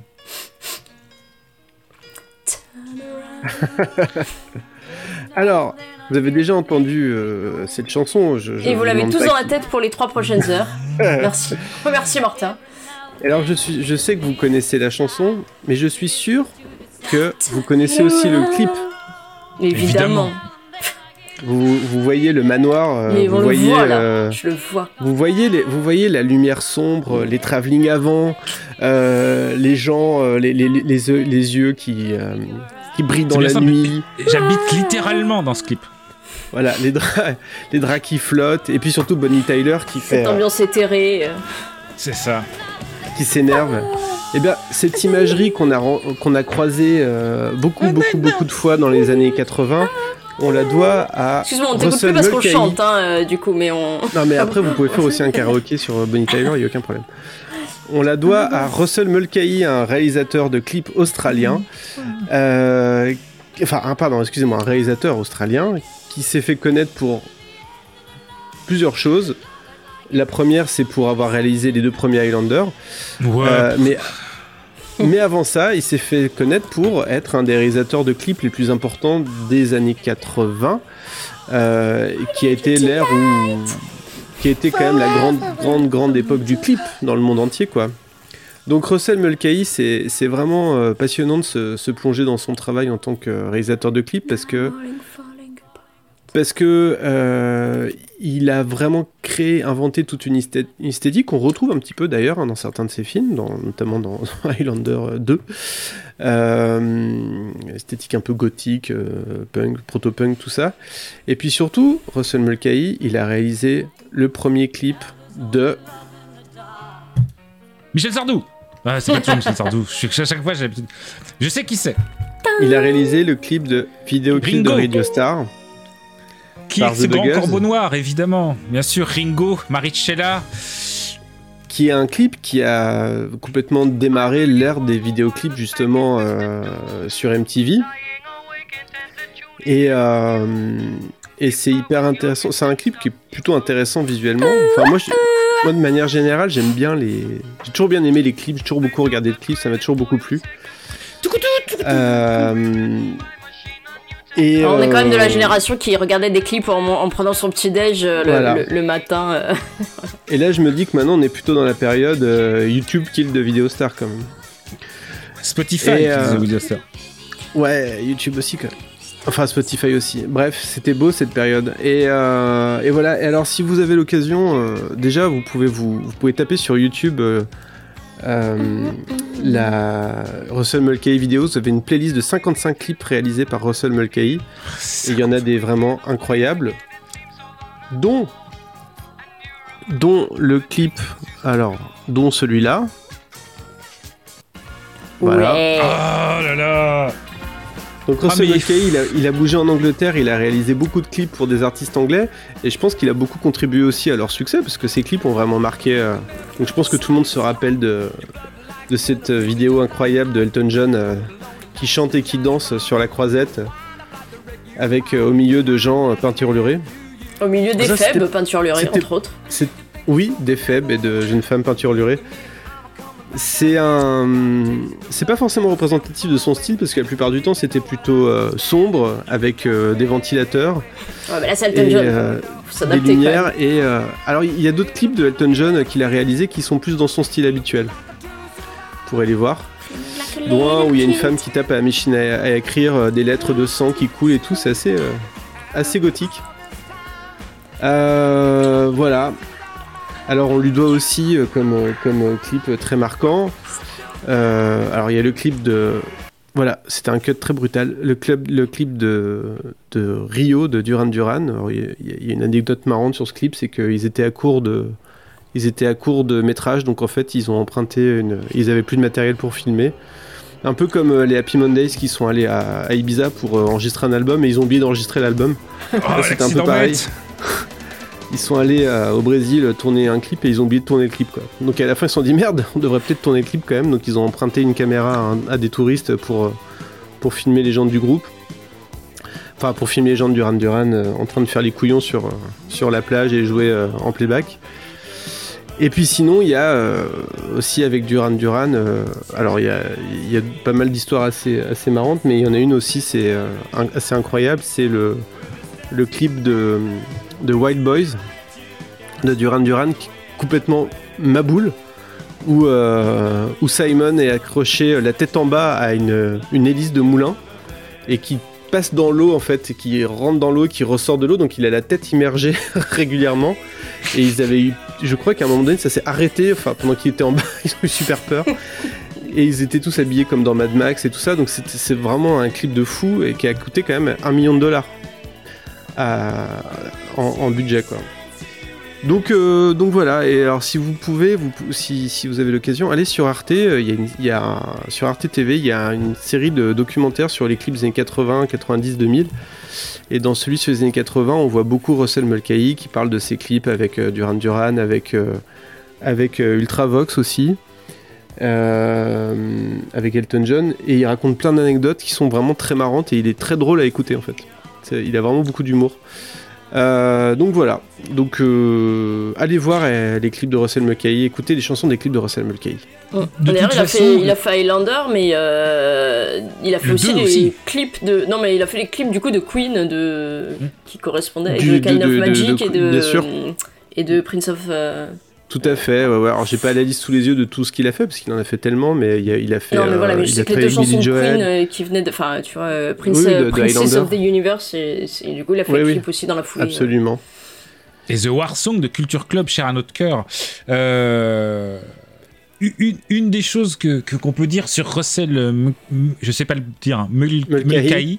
C'est que dites-vous bien que quand vous voyez des parodies de, de clips des années 80, des années 80, vous ne voyez pas une parodie de clips des années 80, vous voyez une parodie de clips de Russell Mulcahy. C'est-à-dire que s'il y a quelque chose qui fait, qui est les années 80, c'est lui. C'est vraiment le, le, le c'est c'est au-delà du cliché, c'est les années 80. Et donc, vous, même sans avoir jamais vu aucun de ces clips, vous connaissez tous les clichés, les, trucs qui n'ont aucun sens, les cheveux complètement foufou. Moi, a- j'en ai découvert quelques-unes euh, pour, pour, l'émission, pour, euh, pour préparer l'émission. C'est parfois parfois très premier degré, ça raconte une histoire, euh, on essaye de, faire un script, et puis parfois c'est totalement n'importe quoi, avec euh, ça part dans tous les sens. Enfin voilà, c'est très plaisant en tout cas. Oui, oui, mais il y a tout. Ceci dit, euh, c'est vrai que son style habituel, c'est vraiment celui qu'on voit dans, euh, dans le clip de Bonnie Tyler, mais il n'y a pas que ça. Enfin, c'est beaucoup plus large que ça. Et euh, il, a, il, y a, il a fait un clip aussi extrêmement bizarre avec. euh, Enfin, on dirait un espèce de, de, de remix de Willow. C'est très curieux. Il y a des, bon, voilà, des personnes de petite taille sur des chevaux qui se donnent des coups d'épée. Enfin, c'est un petit peu étrange. Euh, voilà, il a, il, a, il a fait le clip de Wonderful Christa- Christmas Time, Christmas Time de Paul McCartney qu'on aime beaucoup. Euh, il a fait Trou de Spando Ballet, qui est assez connu aussi. Enfin voilà, il a fait plein de choses, plein de choses.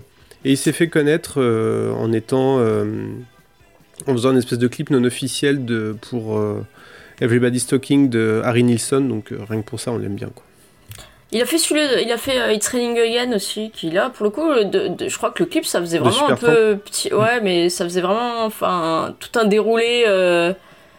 Enfin, Ouais. je sais plus exactement, mais il me semble que c'était pas du court métrage, mais vraiment un truc un peu euh, où ça déroulait une histoire, quoi, si je.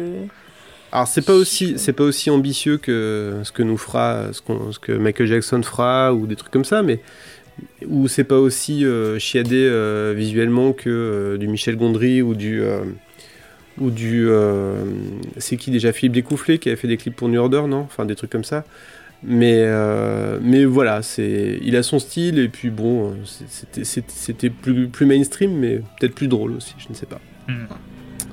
voilà voilà Non, mais après c'est très drôle. Enfin, c'est- une bouffée de une bouffée de nostalgie, même si on peut même. Je, moi, enfin, j'étais trop petit hein, pour les avoir vus à l'époque. Hein, J'étais pas né en, en 87, évidemment. Mais euh, non, non, mais même même sans, la- sans la nostalgie, euh, c'est- comme regarder des Scopitone. Il y, a un- il y a un tel côté euh, nostalgique et il y a un vrai côté euh, très euh, très imaginatif, très foufou quoi. Enfin voilà, moi je, je suis comme toi, Martin. je- je- J'aime bien. J'aime bien. J'aime bien. J'aime tellement Et bien après, d'ailleurs que j'ai euh, repris un de ses clips euh, que, que, que Martin a eu le- l'honneur de voir, mais qui, qui ne peut pas sortir trop du cercle. Et en fait, on a, on a, on a, un, on a un, petit, euh, un petit délire avec des amis, c'est-à-dire que des fois, pour les, gros anniversaires, genre les 40, les 50, des trucs comme ça. On, avec quelques copines, on, on fait un, un clip à la, à la, personne dont c'est l'anniversaire. Et là, on a repris bah, Still Standing, justement, d'Elton John. Et, euh, et on s'est vraiment, vraiment bien marré. Quoi. je, je, confirme que le, le, dynamisme du clip a été gardé et que c'est assez impressionnant. Et que le raccord, le raccord Cannes a été gardé. Le raccord Cannes, il a été très sensible. J'étais très très fière de ce, ce raccord Cannes. Parce que Elton peux. lance la, la canne, hein, parce qu'on a repris quelques images du, du clip, et, euh, et, une amie à moi la, la rattrape dans mon jardin avec un effet mais totalement époustouflant. C'est de l'image de synthèse, tout est en synthèse. c'est ça, ouais. Ah, on a utilisé du, du fond vert aussi, c'était. ah oui, gros moyen, gros moyen. Ah oui, on a, on a tout mis là. on, a tout, on, a tout, donné. Voilà, bon, allez, écoutons un jingle, écoutons un jingle euh, au hasard, et puis après, euh, on va écouter Flo.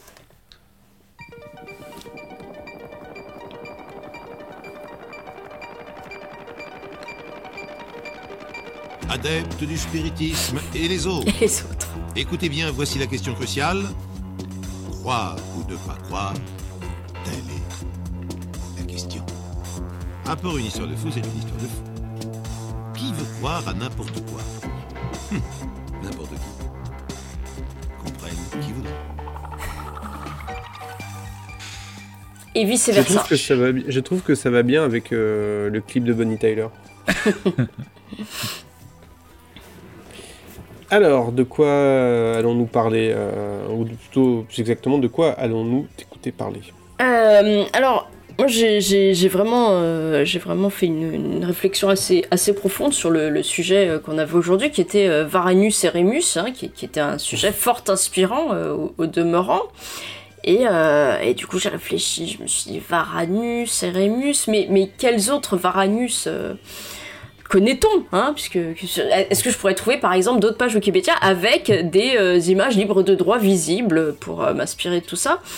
Et, euh, et, évidemment je suis tombée sur le plus célèbre si je puis dire sur un petit peu la star du Varanus qui est le Varanus Komodo N6 autrement nommé le Varan du Komodo ou le dragon du Komodo un dragon de Komodo. Et, euh, et, et, donc, euh, donc j'ai décidé de, de, de, de, me dire, tiens, Komodo, mais qu'est-ce que ça m'évoque le Komodo?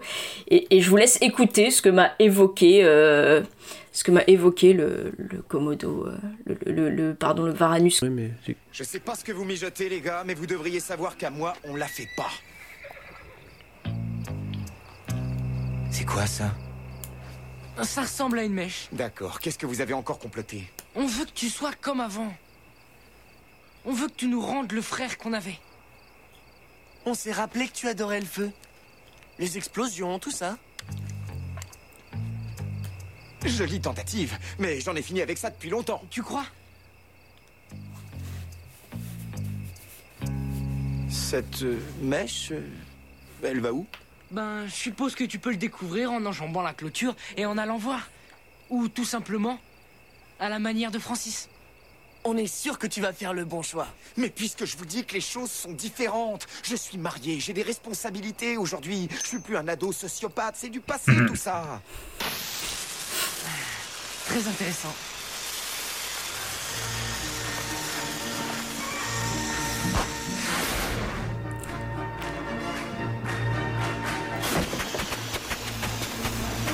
Est-ce que tu reconnais quelque chose? Continuons dans la direction des montagnes. Une mort certaine nous guette si on retrouve chemin. Ah, les accents C'est ça qu'on veut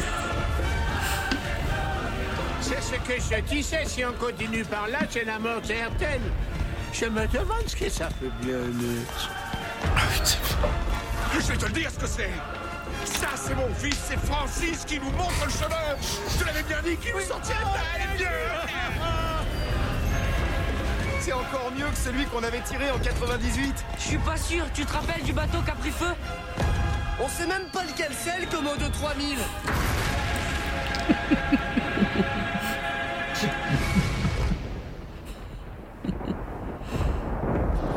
Bah j'espère que c'était ça. On sait quand on retrouvera la vue? Pas avant deux jours, dit la notice. Bah, ça valait le coup.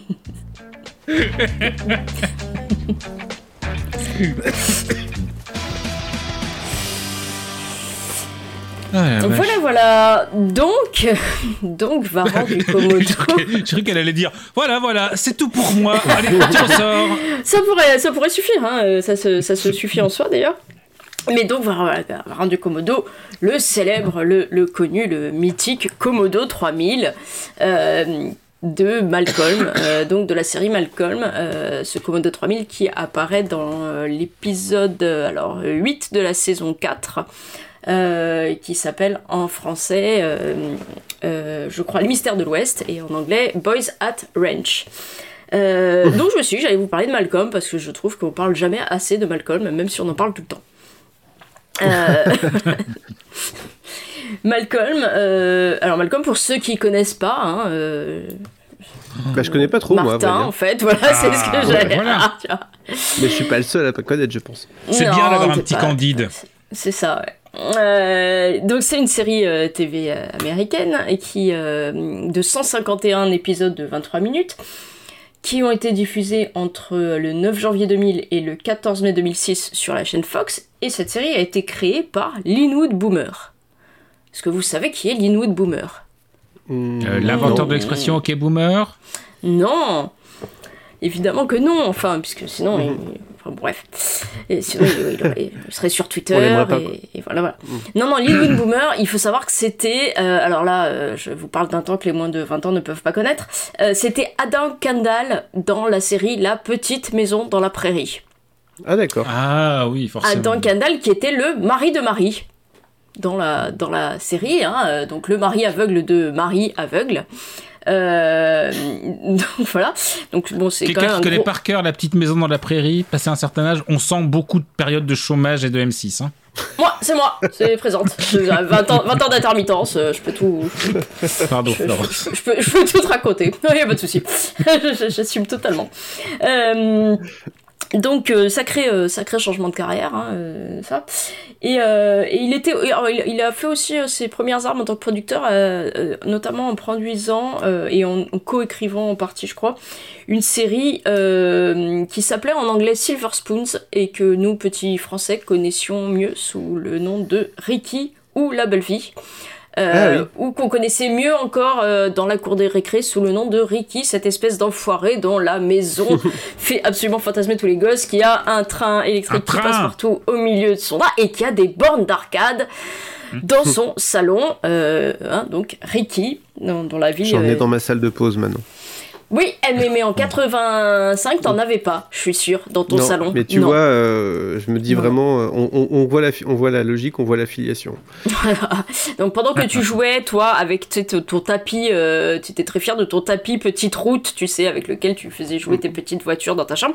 Et ben Ricky, pendant ce temps, lui, il s'éclatait sur un vrai train dans son, euh, dans son salon. Euh, donc les Woodmer, voilà, donc c'est qui a créé euh, qui a créé Malcolm. Donc Malcolm, ça raconte la vie euh, d'une famille totalement déjantée aux États-Unis. La famille de Malcolm, qui Malcolm lui est un petit génie, c'est une tête d'ampoule, comme ils disent en version française, au milieu d'une famille qui est pas très pleine de petits génies, quoi. Ouais, c'est un peu, euh, même s'ils ont tous un truc un peu un peu spécial quand même et ils sont tous un peu géniaux à leur manière. Euh, donc au début de la série, il y a quatre, euh, quatre garçons. Donc, euh, et, le- et les parents, Loïs et savoir que la, famille n'a pas de nom de, famille en fait. Ça sera jamais mentionné, ça sera. C'est toujours le truc qu'on qu'on n'entend pas quand ils en parlent. Euh, et euh, eh ben, cette fratrie de garçons euh, rivalise d'ingéniosité dans la, dans, dans la stupidité et dans, et, et dans, et dans tout ce qui peut faire d'éventuellement euh, dangereux. Et voilà. Et, et les parents sont interprétés par Jen Kasmarek et, et celui qui qu'on ne présente plus non plus maintenant, qui est Brian Cranston, qui Mhm. ensuite euh, a, euh, a- enfin je veux pas dire a été rendu célèbre parce que Malcolm l'avait déjà énormément rendu célèbre, mais a continué, on va dire, sa carrière dans un tout autre style, euh, ce qui a sans doute aussi euh, fait sa renommée, quoi, c'est-à-dire de passer de, tel- de tels rôles aussi marquants et aussi différents euh, en, en assez peu de temps. Euh, donc voilà, dans Breaking Bad. Euh, D'ailleurs, pour l'anecdote, euh, le rôle de Francis euh, dans dans Malcolm, euh, en fait, Aaron Paul, qui joue dans Breaking Bad, euh, avait auditionné aussi pour le rôle de, de Francis. Voilà, ça c'était pour le fun fact. J'en ai un Euh, après, ne vous inquiétez pas aussi. Ouais, ouais, c'est un peu plein de fun facts, effectivement. euh, Mais c'est Malcolm. pour le Donc, euh, hmm Vas-y, vas-y, vas-y, continue, continue, je vais pas t'interrompre. Euh, donc, euh, donc, bon, pourquoi j'adore cette série? Parce que elle me fait rire, quoi. Elle me fait vraiment, vraiment rire. Et elle me fait rire à la 200e diffusion, ce qui est pas, ce qui est pas hyper commun, parce que autant euh, ça marchait bien quand j'étais petite de revoir les séries en boucle et de me marrer toujours, autant il y en a plus beaucoup maintenant que je peux supporter de voir et revoir et, qui provoque euh, toujours autant de, bonne humeur, euh, de bonne humeur chez moi. Elle a quelque chose. Alors, on est vraiment dans la, la, la famille américaine. Ça vraiment la montre comme la, pure famille américaine, plus ou moins con. Alors là, on a une mère qui est extrêmement euh, tyrannique, euh, dominatrice, et en même temps euh, qui a pas des masses le choix parce qu'elle est quand même entourée par une flopée de. Gamins complètement cons. Elle a un mari donc qui est, adorable, mais qui, qui, n'a absolument aucun sens des responsabilités, qui est une espèce de, grand enfant qui attend absolument tout de, de sa femme toujours. Euh, et il y a quand même des choses assez touchantes, c'est qu'ils sont montrés vraiment comme un couple, mais super amoureux, qui résiste à absolument tout, euh, tout dans, la, dans la vie. Et, euh, et alors, même si c'est une famille très très très américaine, il y a quelque chose, c'est un avis vraiment personnel, selon moi, de ce que j'aime de cette série, c'est qu'il y a quelque chose d'un peu british dans, dans, dans l'idée où, pour moi, les meilleurs pour vraiment associer l'absurde, le stupide, le drôle, et en même temps des purs moments d'émotion et même des sous-textes qui peuvent être sociaux, politiques et tout ça, pour moi, les, les meilleurs au monde pour savoir faire ça, c'est les Anglais, c'est les British. Et dans Malcolm, dans un autre, euh, un autre style évidemment, mais je retrouve vraiment ces ingrédients-là.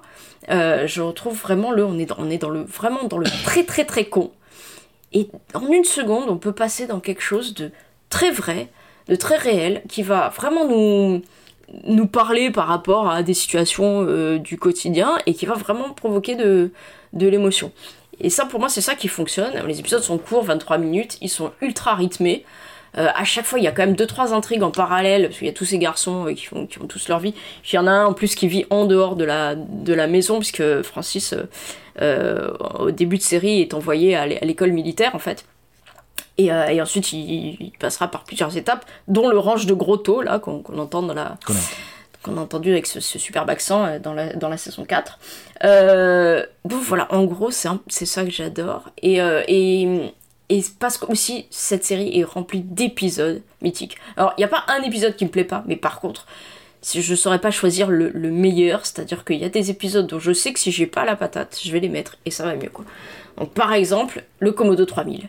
Typiquement, le Komodo 3000 me fait mourir de rire. Parce que ce qu'on ce voit pas là dans l'extrait, mais on le mettra, on le mettra en ligne, c'est que par exemple, quand le, euh, dans, cet épisode-là, euh, euh, euh, Al, le père, emmène ses fils au ranch Grotto, où maintenant son, fils aîné, qui, était quand même vraiment l'un des plus cons de la, de fratrie, l'un des plus, enfin, l'un des, des- de- celui qui a fait le pire truc, les plus dangereux et tout. Et il est devenu un peu responsable en fait, il s'est marié et puis il est responsable au ranch et tout ça. Et, euh, et eux, ses, frères sont évidemment eux venus pour euh, continuer leur connerie, c'est-à-dire qu'ils volent, un- ils volent des quads en fait, euh, qui finissent dans des arbres, enfin bon, parce que ils, ils- qui finissent dans des arbres parce que il y a écrit tout terrain. Et donc, euh, donc à la fin, ils, ils disent, bah, comme ça, on saura qu'un arbre, c'est pas un terrain. C'est pas tout terrain. considéré- C'est pas tout terrain, puisqu'un arbre n'est pas considéré comme un, comme un terrain.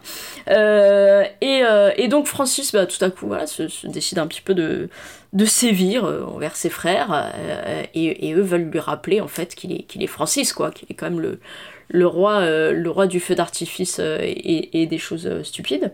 Et donc ils achètent en- une espèce de, truc de bord de désert de contrebande là, de, de petits magasins, le Komodo 3000, qui est évidemment le, le- comment dire le le must absolu du feu d'artifice et, euh, et donc dans la scène en fait ce qui, a- enfin, ce qui moi me fait beaucoup rire c'est que quand le Komodo 3000 explose il fait jour parce que ça se passe de nuit et tout à coup pendant 5 secondes de la scène il fait en- entièrement jour Euh, D'où le après, euh, quand est-ce qu'on retrouvera, quand est-ce qu'on retrouvera la, vue.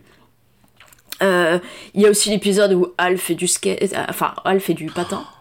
Euh, Voilà, je veux dire, parce que Malcolm à un L'épisode où moment il donné euh, décide. L'épisode. Alors du coup, je l'ai enchaîné parce que j'ai revu euh, évidemment cet épisode du Komodo 3000 euh, pour l'émission. Et alors pour tout vous dire, je l'ai regardé il y a quelques il y a quelques jours pour l'occasion, re, re regardé, et je l'ai regardé avec ma fille. Et ma fille à la fin m'a dit quand même on peut en mettre un autre parce que quand même Malcolm c'est bien mais c'est court. quoi. Et j'ai dit Ah oh non Et en fait l'épisode qui enchaînait, c'était l'épisode où Al se met à la marche euh, sportive. Et donc j'ai dit ok on va quand même le regarder parce que bon ça c'est quand même très très important. Euh, donc il y a celui où il fait des patins, il y a celui où il mais il y en a, il y en a plein. Et celui où Dewey, le petit frère, euh, est gardé par une, par une, une nounou en fait, qui est celle des, des Golden Girls, là, la comédienne des Golden Girls. Il y a, euh, a quand Reese euh, décide de, de s'enrôler à l'armée. Euh, il y a Reese qui à un moment donné, par exemple, décide de s'expédier lui-même en Chine pour aller tabasser euh, un correspondant chinois. Enfin, tout, est plus, plus, plus stupide euh, d'épisode en épisode. Et, euh, et on a ce Malcolm qui est donc censé être surdoué, mais euh, bah, qui est effectivement intellectuellement euh, totalement surdoué, mais qui n'est quand même pas le dernier, euh, le dernier pour, euh, pour, euh, pour les, choses, les choses stupides. Et, euh, et voilà, bah, je trouve c'est super bien porté par un cast euh, génial, vraiment, les comédiens mais sont, tous, euh, sont tous super. Finalement, comme souvent dans, dans, dans ce genre de, de distribution, le rôle de Malcolm est, pas le plus intéressant. Comme souvent, le rôle du héros est pas, voilà, est pas non plus le plus, le plus marquant, même s'il porte vraiment le truc, parce que c'était. Alors, on est en 2000, hein, donc là, on est dans la série qui fait de l'aparté et qui abat le le Mmh. quatrième mur et qui euh, et qui du coup euh, parle au parle au, au, au spectateur euh, bah, comme The Office comme donc là on a Malcolm qui s'adresse qui s'adresse à nous. Et, et ça ça marche ça marche. Oui. Mais justement, en fait, ce qu'il faut bien comprendre, Martin, pour te la, te la vendre, c'est que Malcolm a, a été la première à faire ça. C'est-à-dire que ça a beaucoup influencé la suite. C'est-à-dire que euh, briser le quatrième mur, euh, le fait que ce soit pas tourné en public, c'est-à-dire il y a aucun rire enregistré. Et franchement, une série sans rire enregistré, je veux dire, euh, vous- en vrai, tout le monde dit ah, Friends, c'est trop bien. Non, au bout de 10 minutes, on peut plus des rires enregistrés.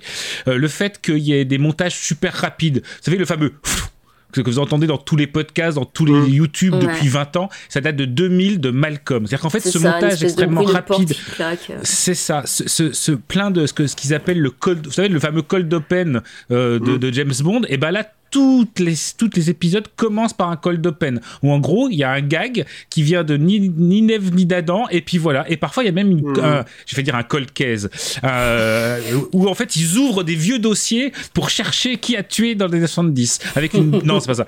Euh, oui, en gros, où t'as à la, à la fin, t'as une, un- une autre, une autre vanne. Et donc, je suis absolument d'accord avec Flo que à voir avec nos yeux d'aujourd'hui, on se dit ah ouais, ça, c'est sûr, ils ont fait comme tout le monde. Non, non, ils ont pas fait comme tout le monde. Ils ont inventé ce que tout le monde a fait ensuite. C'est surtout, c'est, enfin, ils ont pas été les premiers, mais ils ont vraiment popularisé le, le, le, le, le concept. Ça se dit. Non, mais ça, ça- ça fait hyper longtemps que... que- Enfin, je suis passé complètement à côté à l'époque, je sais pas pourquoi, mais bon, bref. Et euh, parce qu'à l'époque, je regardais pas trop la télé. Parce que j'étais, euh, à l'époque, j'étais un, un, un sale petit snob. Et donc, je regardais pas la télé. Et, euh, et, euh, et voilà. Et du coup, euh, je suis passé complètement à côté. Ça fait longtemps que je me dis que je devrais rattraper. En plus, je pense que ça, ça plairait aux enfants. Quoi. ça plaît énormément regardez avec eux. ça plaît vraiment énormément aux enfants Je crois qu'ils regardent un peu en plus. quand Ils, ils ont déjà regardé un peu, je crois.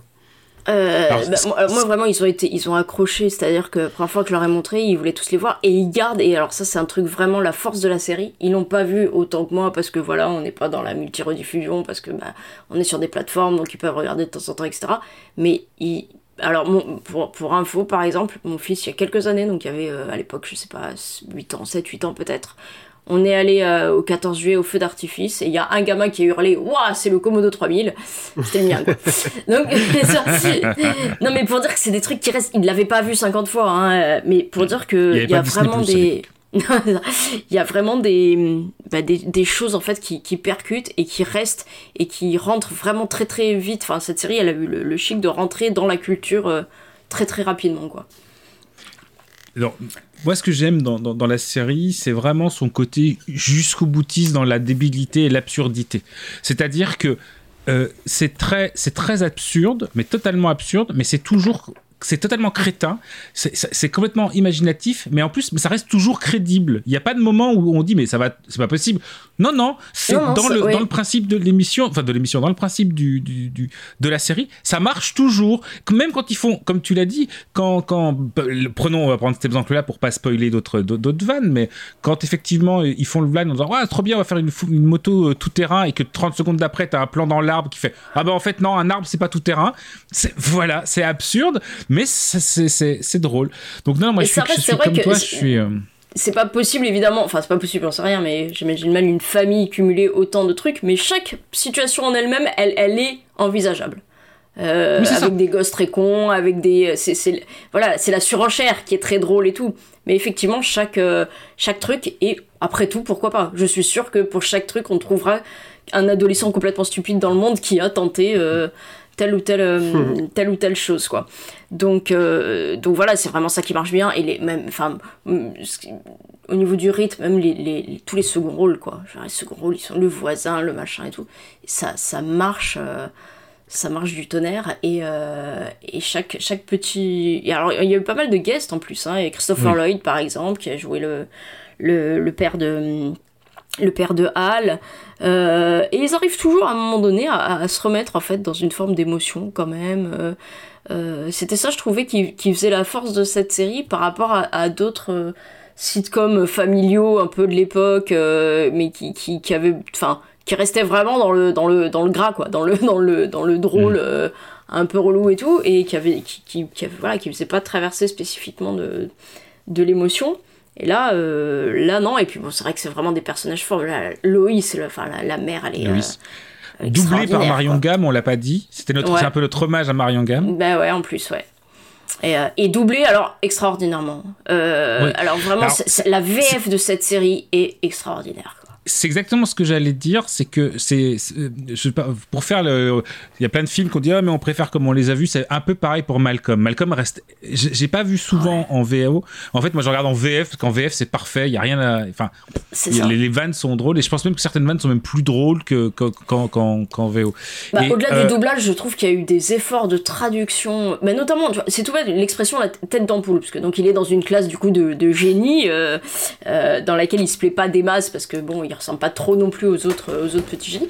Et cette expression tête d'ampoule, euh, enfin, je sais pas trop, je pense pas que ça existait tellement avant. J'ai l'impression que c'est vraiment une espèce de, de, traduction. C'est resté complètement maintenant dans le dans le dans le langage et euh, et il y a plein de, trucs comme ça. euh, voilà, c'est le doublage et vraiment la traduction qui fonctionne. Selon moi, les vannes en français, elles, elles du tonnerre, ce qui est assez, assez rare pour être souligné quand même. Alors comme toi, Florence, évidemment, j'ai voulu en regarder un, donc j'en ai regardé plein. Enfin, j'en ai regardé Évidemment. plusieurs. Voilà. Comme ils sont sur, comme ils sont sur Disney moi j'ai fait dans l'ordre de, de la série. Et ce qui est très drôle, c'est que l'épisode là, c'est ce qu'on appelle euh, en, en- en langage Doctor Who, on appelle ça un épisode Doctorless. C'est-à-dire en Mm. gros, c'est un épisode où le il manque un personnage principal parce que du coup, le personnage principal peut tourner un épisode à côté. Là, elle tournait pas d'épisode euh, à côté. euh, Non, elle- elle- elle- mais elle était enceinte. enceinte, ouais, c'est ça, jusqu'aux yeux. Et ce qui est très Alors, drôle, c'est donc pardon, du coup. pardon, je t'interromps. Elle était enceinte, euh, parce que c'est Jane Catmull, elle était enceinte de Bradley Whitford, qui est un comédien que personnellement j'adore. euh, donc qui était son mari, euh, réellement son mari à l'époque, et qui, qui d'ailleurs qui apparaît dans un, un épisode, et qui joue, euh, ça va être l'occasion de parler d'une série que j'adore et que je n'évoque pas tout le temps, pas comme The Wire, tout ça. et non, qui jouait Josh Lyman dans West Wing, la série à la Maison Blanche. Et, euh, et voilà, donc c'est l'occasion de dire qu'en plus j'aime beaucoup euh, Bradley Whitford. Et donc voilà, et donc c'était juste pour dire que dans la saison 4, donc on sait qu'elle est enceinte, parce que ça, voilà, c'est le passé, on, le sait. Et donc du coup, c'est super plaisant de regarder plein d'épisodes de la saison 4, parce qu'en fait, ils font tout pour cacher son bidou de femme enceinte. Et donc elle est filmée toujours assise, elle est filmée avec un fils devant, on lui file un paquet. Donc dès qu'il y a un plan large, ils font tout plein d'efforts pour euh, mettre un truc devant pour pas qu'on voit qu'elle est enceinte. C'est assez drôle et c'est charmant. Voilà. Et pour la petite anecdote Breaking Bad, euh, Breaking Bad, euh, Malcolm, deux choses. Première chose, quand le quand le, le- le- l'acteur a été nommé en disant euh, en disant Ah, ça va ça va être lui qui va jouer Breaking Bad. Évidemment, les réseaux sociaux de l'époque ont Ouais, dit laissez tomber, il sera incapable de jouer un rôle dramatique. La, la série, elle sera annulée au bout de de, de deux, de deux saisons. Alors que, bah non, en fait, hein, euh, sept saisons et un spin-off. Et, euh, Et puis alors, une- le- tu- c'est- la force de cet acteur comme de certains autres, c'est que tu, quand je regarde l'une ou l'autre série, j'oublie totalement le, le rôle qu'il joue dans, dans l'autre, quoi. Enfin, vraiment, on est dans un truc... Euh, Et dans, dans, dans le bonus DVD que je vais vous livrer, du coup, le bonus DVD de la chronique du bonus DVD, le bonus DVD de Breaking Bad, en fait, les créateurs de la série ont rendu un, un hommage. Non pas non seulement à Breaking Bad, mais à une autre série euh, américaine qui s'appelait The Bob Newhart Show et Newhart, qu'en gros c'est un, un- acteur très connu aux États-Unis. Et une des fins des deux saisons, des deux, séries, se révèle être en fait où le personnage a rêvé. Et donc le personnage de la deuxième série se réveille et il fait, il fait, oh mais en fait j'ai rêvé que j'étais dans un bar, etc. Calme-toi chérie, tout va bien. Et donc qu'est-ce qu'ils ont fait L'équipe de Breaking Bad, eh ben ils ont tourné la série, la- une fin alternative à Breaking Bad où c'est Malcolm et donc où on voit euh, Loïs qui se réveille à côté, enfin Al qui se réveille à côté de Loïs et Al qui dit j'ai fait un rêve affreux, je vantais de la drogue, c'était n'importe quoi, Et etc. Et où à la fin, on a un petit plan qui, re- la caméra qui recule et on voit le chapeau, un chapeau sur Mhm. un sur un banc avec un petit.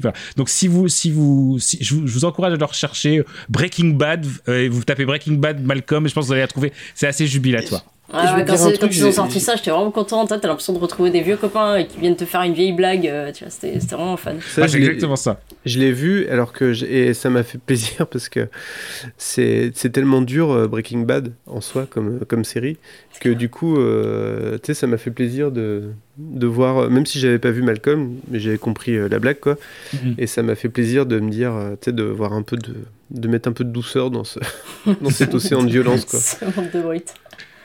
Voilà, c'était tout pour le bonus. Bah, vous m'avez- vous m'avez grave donné envie de regarder et j'ai vraiment envie de regarder avec les enfants et, euh, et je- on va essayer de regarder, ça, ça nous changera de... Enfin non, ça nous, enfin, on a essayé de regarder Andorre et je... Bah, on, Andorre, vraiment. oh joli. Et, et, oui, et, euh, et on s'est relancé dans une, dans une session de revisionnage de Fais pas ci, fais pas ça. Et pour le coup, ça marche bien. Et, euh, et, euh, et j'ai envie d'en. Je me dis que j'en parlerai peut-être un jour dans, dans cette émission. Parce que Ouais, c'est une série que j'aime beaucoup. si pas ça, ouais. Et qui me fait beaucoup rire et qui me fait toujours beaucoup rire. Même euh, 15 ans après les premières diffusions. quoi. Non mais Malcolm, ah, ah, la- le truc à regarder avec les gosses, ouais, évidemment, euh, nous- moi je l'ai vu, j'avais, j'étais pas gamine, j'avais, ça a commencé, j'avais une vingtaine d'années, Bon, j'étais jeune, ça me faisait rire. Maintenant après, quand t'es adulte ou quand t'as des gosses, tu vois d'autres choses. Mais pour les gamins, mais c'est genre le- leur plus gros fantasme de conneries mis en scène quoi. Enfin c'est, c'est, c'est- enfin pour eux c'est extrêmement jubilatoire quoi. Et, euh, et avec le, le, le- justement le, le too much des parents quoi. Enfin c'est vraiment les gosses. euh, euh, pareil, ils en regardent un, ils en regardent dix, enfin c'est... Et, et, et dont certains, euh, des fois c'est très spécifique quoi. C'est pas est-ce qu'on pourrait regarder Malcolm, c'est est-ce qu'on pourrait regarder tel épisode de Malcolm quoi. Donc vraiment un truc, euh, tu sens qui est extrêmement jubilatoire. On n'a pas, on n'a pas parlé juste d'un truc, c'est le générique. Le générique euh, est, est très court, il est très très rythmé, la musique elle reste vraiment dans la tête. Et c'était fait avec plein, euh, plein de, de, de petits. euh, en fait, on les voyait regarder, et du coup, c'est un espèce de condensé de pop culture, le, le générique, où on les voit regarder des dessins animés, des séries. On les... et, euh, et le générique a beaucoup participé aussi à la, au succès de la, de la série.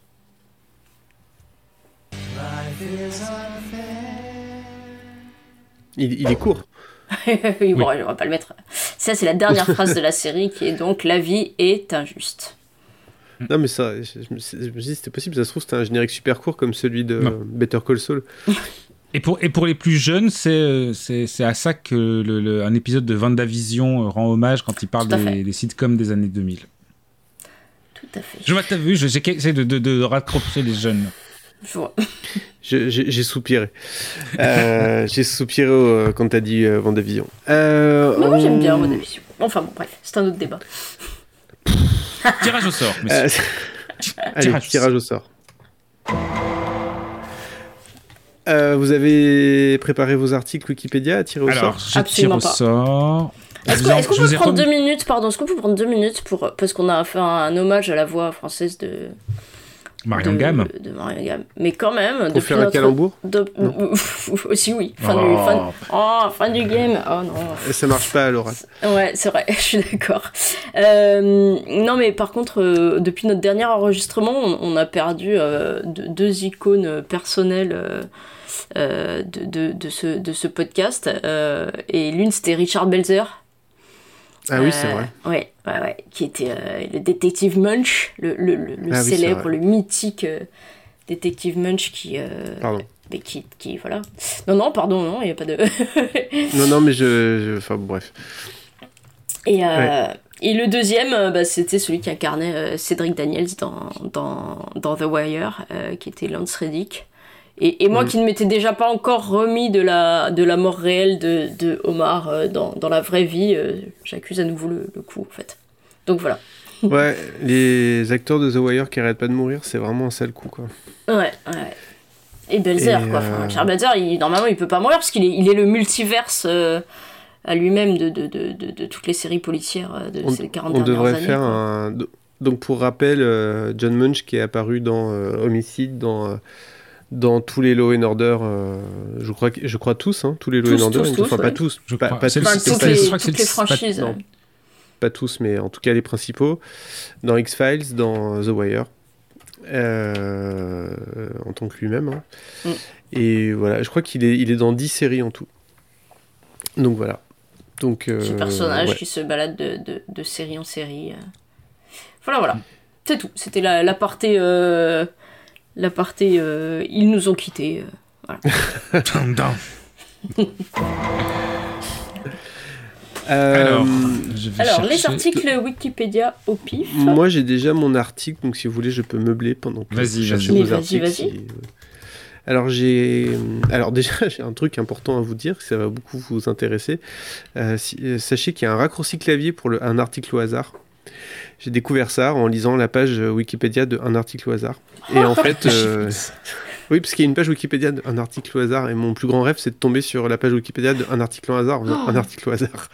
Pour la que ça dernière, pourrait, ça, pourrait, ça pourrait créer une, une, une rupture du continuum espace-temps, je pense. je pense. C'est comme taper Google dans Google, c'est comme euh, inverser la polarité. Si t'as deux docteurs qui inversent la polarité en même temps, ça fait un truc pas possible. Voilà. Donc, euh, donc voilà. Donc euh, Alt Maj X. Quand on est sur Wikipédia, ça fait un article au hasard.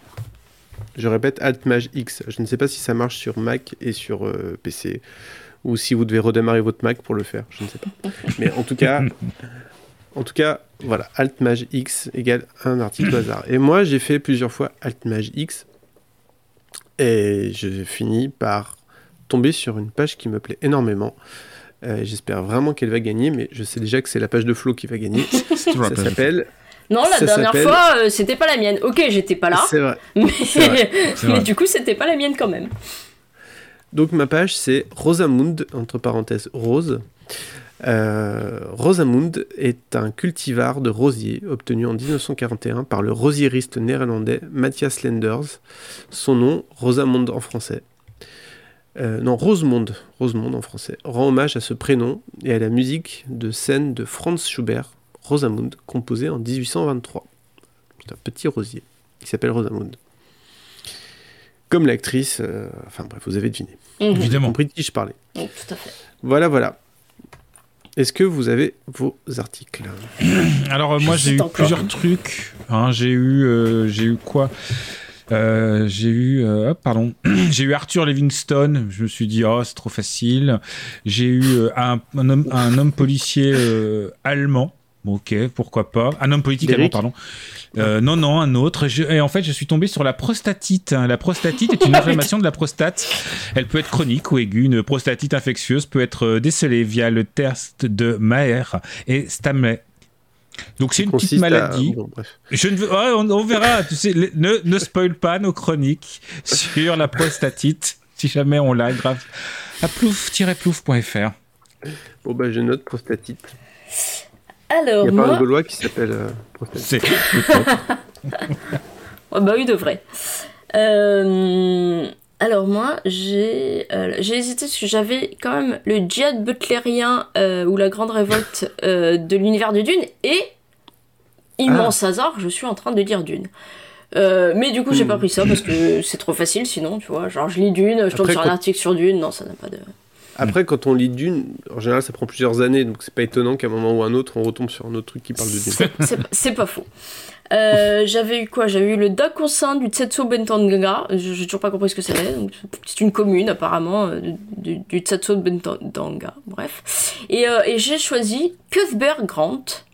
Euh, Cuthbert Grant est né en 1793 au fort de la rivière Tremblante, près de Kamsack, province de la Saskatchewan. Et il est mort en Au Canada. 1854, voilà, dans la communauté rurale de Saint-François-Xavier, près de Winnipeg, dans le Manitoba. Et c'était un dirigeant métis. Euh, du coup, euh, voilà, on a le milieu familial, la Mi- nation métisse, euh, sa vie privée, tout ça, sa vie, son œuvre. Mi- Mi-canadien, mi-quoi Mi, mi métis, je, je sais pas, je j'ai pas encore tout lu si tu veux. Je- du coup, Mi-homme, je- mi-canadien. C'est mi-homme, mi-canadien, mi-métis. C'est- je, je, je sais pas, mais, euh, mais si on est tiré au sort, euh, si c'est tiré au sort, on le saura, puisqu'on. on- Tu là, sais, il faut pas trop chercher, parce que comme ça, du coup, le- comme ça, la prochaine émission, toi, c'est là, on fera découvrir aux gens les, les choses. Bon, euh, C'est ça. Bon, euh, je m'en fous, je suis chaud bouillant pour parler de Leonard Cohen pendant 4 heures, donc euh, je parlerai de Leonard Cohen pendant 4 heures si. euh, Oui, mais tu si feras un tombe. podcast à côté. Oui.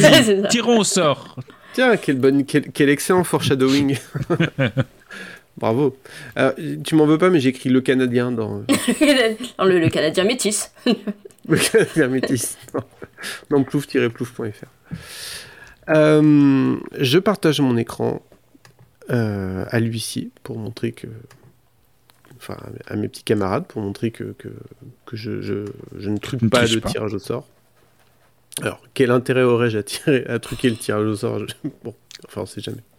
On ne sait pas. Vous avez vu, il y a une fonction euh, importer une liste et il y a une fonction personnaliser plouf plouf pour votre entreprise. Oui, tu peux, on Peut-être peut qu'on- payer pour Plouf Plouf. Attends, je, je, je Je sais il, faudrait, il faudrait une capture d'écran quand même de Rosamund Prostatite, le Canadien métis. Je sais pas, je suis, je suis complètement fan de, de cette image. Je vais la prendre en photo de, de ce pas. Voilà, voilà. C'est bon, merci. Allez, c'est Allez. Plouf plouf.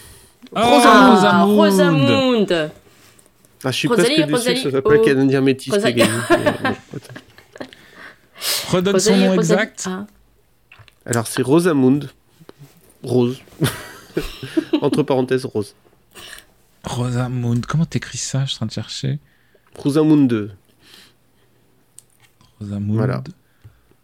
Donc on, On va chercher. un épisode qui risque de se dérouler sous le signe de de l'Allemagne, euh, des Bataves ou, ou des gens qui s'appellent Rosamund. Pourquoi pas? Déjà Pourquoi une pas? idée. Bah, ah tiens. Euh, ben, formidable. voilà. Euh, je, bah, je vous dis au revoir. Oui, bah disons au revoir. Disons-nous au non, mais revoir. où est-ce qu'on se retrouve, Martin? Où est-ce qu'on se retrouve, Martin? Euh, Mais Martin, il veut pas faire la promo des gens. Déjà, la dernière fois, on avait plein d'invités. Il était en mode genre. ah, Écoutez, tapez-les sur Google, vous trouverez bien quelque part. bon, enfin, franchement, ça vous a intéressé ce qu'ils ont raconté, quoi. Non, hein, vous avez pas envie d'écouter leur podcast, quoi. Moi-même, j'étais gêné, tu vois. Même moi, j'étais gêné. Moi, on me retrouve sur Twitter tant qu'il y en a encore, S20B, Attends. euh, sur Froggy Delight, euh, sur Twitch, euh, un vendredi tous les 15 jours pour la mare aux grenouilles, le talk show curieux et culturel, mais que vous retrouvez également aussi sur. euh, YouTube, youtube.com slash Froggy Delight, tout attaché sans S. Voilà, où vous retrouvez aussi les lives, etc. Et dans les vidéos en direct, vous retrouvez les mares aux grenouilles. Voilà pour moi.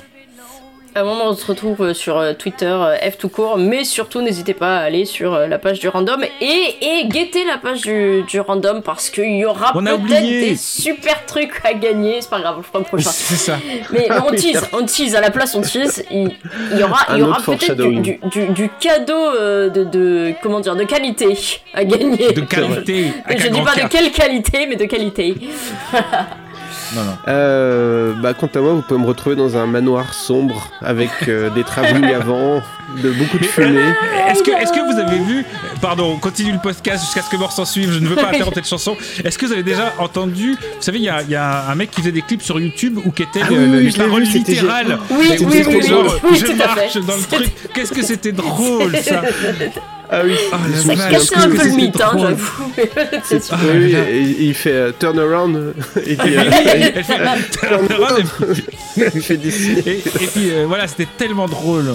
Mais il y avait Ouais. aussi, Ah, c'était quoi. C'était une pub ou je sais plus, où, où quelqu'un disait euh, turn around. Je sais pas, c'était une pub ou dans une bagnole, quelqu'un disait turn around, tu vois, style euh, fait demi-tour, et l'autre lançait, se lançait dans un justement euh, Total Eclipse of the Heart. Mon seul regret avec cette chanson, c'est que Mireille Mathieu n'ait pas fait une adaptation française. Lui Ça donne pas des idées, va. beau, quoi. Il est pas trop tard. Il est pas. Oui, c'est vrai. Ouais. Mais tu sais, Mireille Mathieu, c'est comme Twitter Hello, hein. bientôt il y en a plus. hein. Non, mon dieu. Non, c'est Euh, peut-être comme les leggings fluo, bientôt elle revient. hein. C'est la Euh. fin de l'émission la plus longue juste parce qu'on veut écouter la chanson en entier quand même. Il reste encore 4 minutes 30, donc je suis pas sûr, sûr que ce soit une très bonne idée. Heureusement qu'on n'a pas mis Bohemian Rhapsody. Hein. Peut-être pas un clip de Russell Mulcahy. bon allez, là, à la, Euh. fin, la- à la fin de sa phrase, vas-y, on coupe. Attention. Non, parce qu'il y a la descente de basse quand même. Ah ouais, ouais, je suis d'accord. C'est vrai que là, c'est le moment de la chanson où on croit que c'est fini, et en fait, pas du tout. Pas du tout. Ça repart. Ça repart Oh, comme le RCC. Vous l'attendiez plus, il est reparti. On peut rester jusqu'au bout, hein, on peut- on en est. Ouais. Euh, De toute façon, maintenant, non, tous les auditeurs l'ont dans la tête. Alors, franchement, euh, même pour eux, je pense que c'est mieux d'aller jusqu'au bout. Ça évitera une J'espère qu'on va pas avoir frustration. un problème avec la SACEM à cause de cette chanson. ça serait incroyable. Ce serait dommage. Avec la quoi Vous vous rappelez du podcast, du forfait podcast de la SACEM On arrive, Non, mais on je- arrive. non, c'est vrai. Ah oui, le forfait podcast aussi. Je vous ai Oui, mis. c'est Euh, faudra qu'on partage le- la vidéo euh, Total Eclipse of the Heart, littéral version version. En même temps, on parle tellement par-dessus que ça va crois, être dur à striker, hein, le... la musique en elle-même. Non, mais on est à l'abri en fait. euh, Il y, a un- y y a truc euh, vachement bien avec les podcasts qui fait qu'on est à l'abri. C'est que comme personne les écoute, euh, du coup, bah, pas les nôtres, mais les podcasts de manière générale. Pourquoi je ris? Parce qu'il vaut mieux En en, plus, c'est rire. vrai. Non mais en plus c'est vrai, vous avez, vous avez remarqué que c'est impossible de déclencher un shitstorm dans un podcast. Genre dans un podcast tu peux dire les pires horreurs possibles imaginables, personne de toute façon comme il y a Qu'est-ce qui s'énerve? Putain, cette voix quand même. C'est ça qui est bien. Vous savez qu'elle s'était vraiment fait mal à une corde vocale et que c'est pour vois, ça qu'elle a need you tonight, tu sens qu'il a pas le choix quoi. Clairement, c'est pas une option en fait. Hein. C'est- Et là c'est toujours pas fini, hein, il reste pas, j'ai encore envie une d'acheter des rideaux puis des ventilateurs. quoi. Je sais pas ce que j'ai, mais. Et de faire pousser les Et- cheveux. Mais oui. Et un rail, un rail de travelling.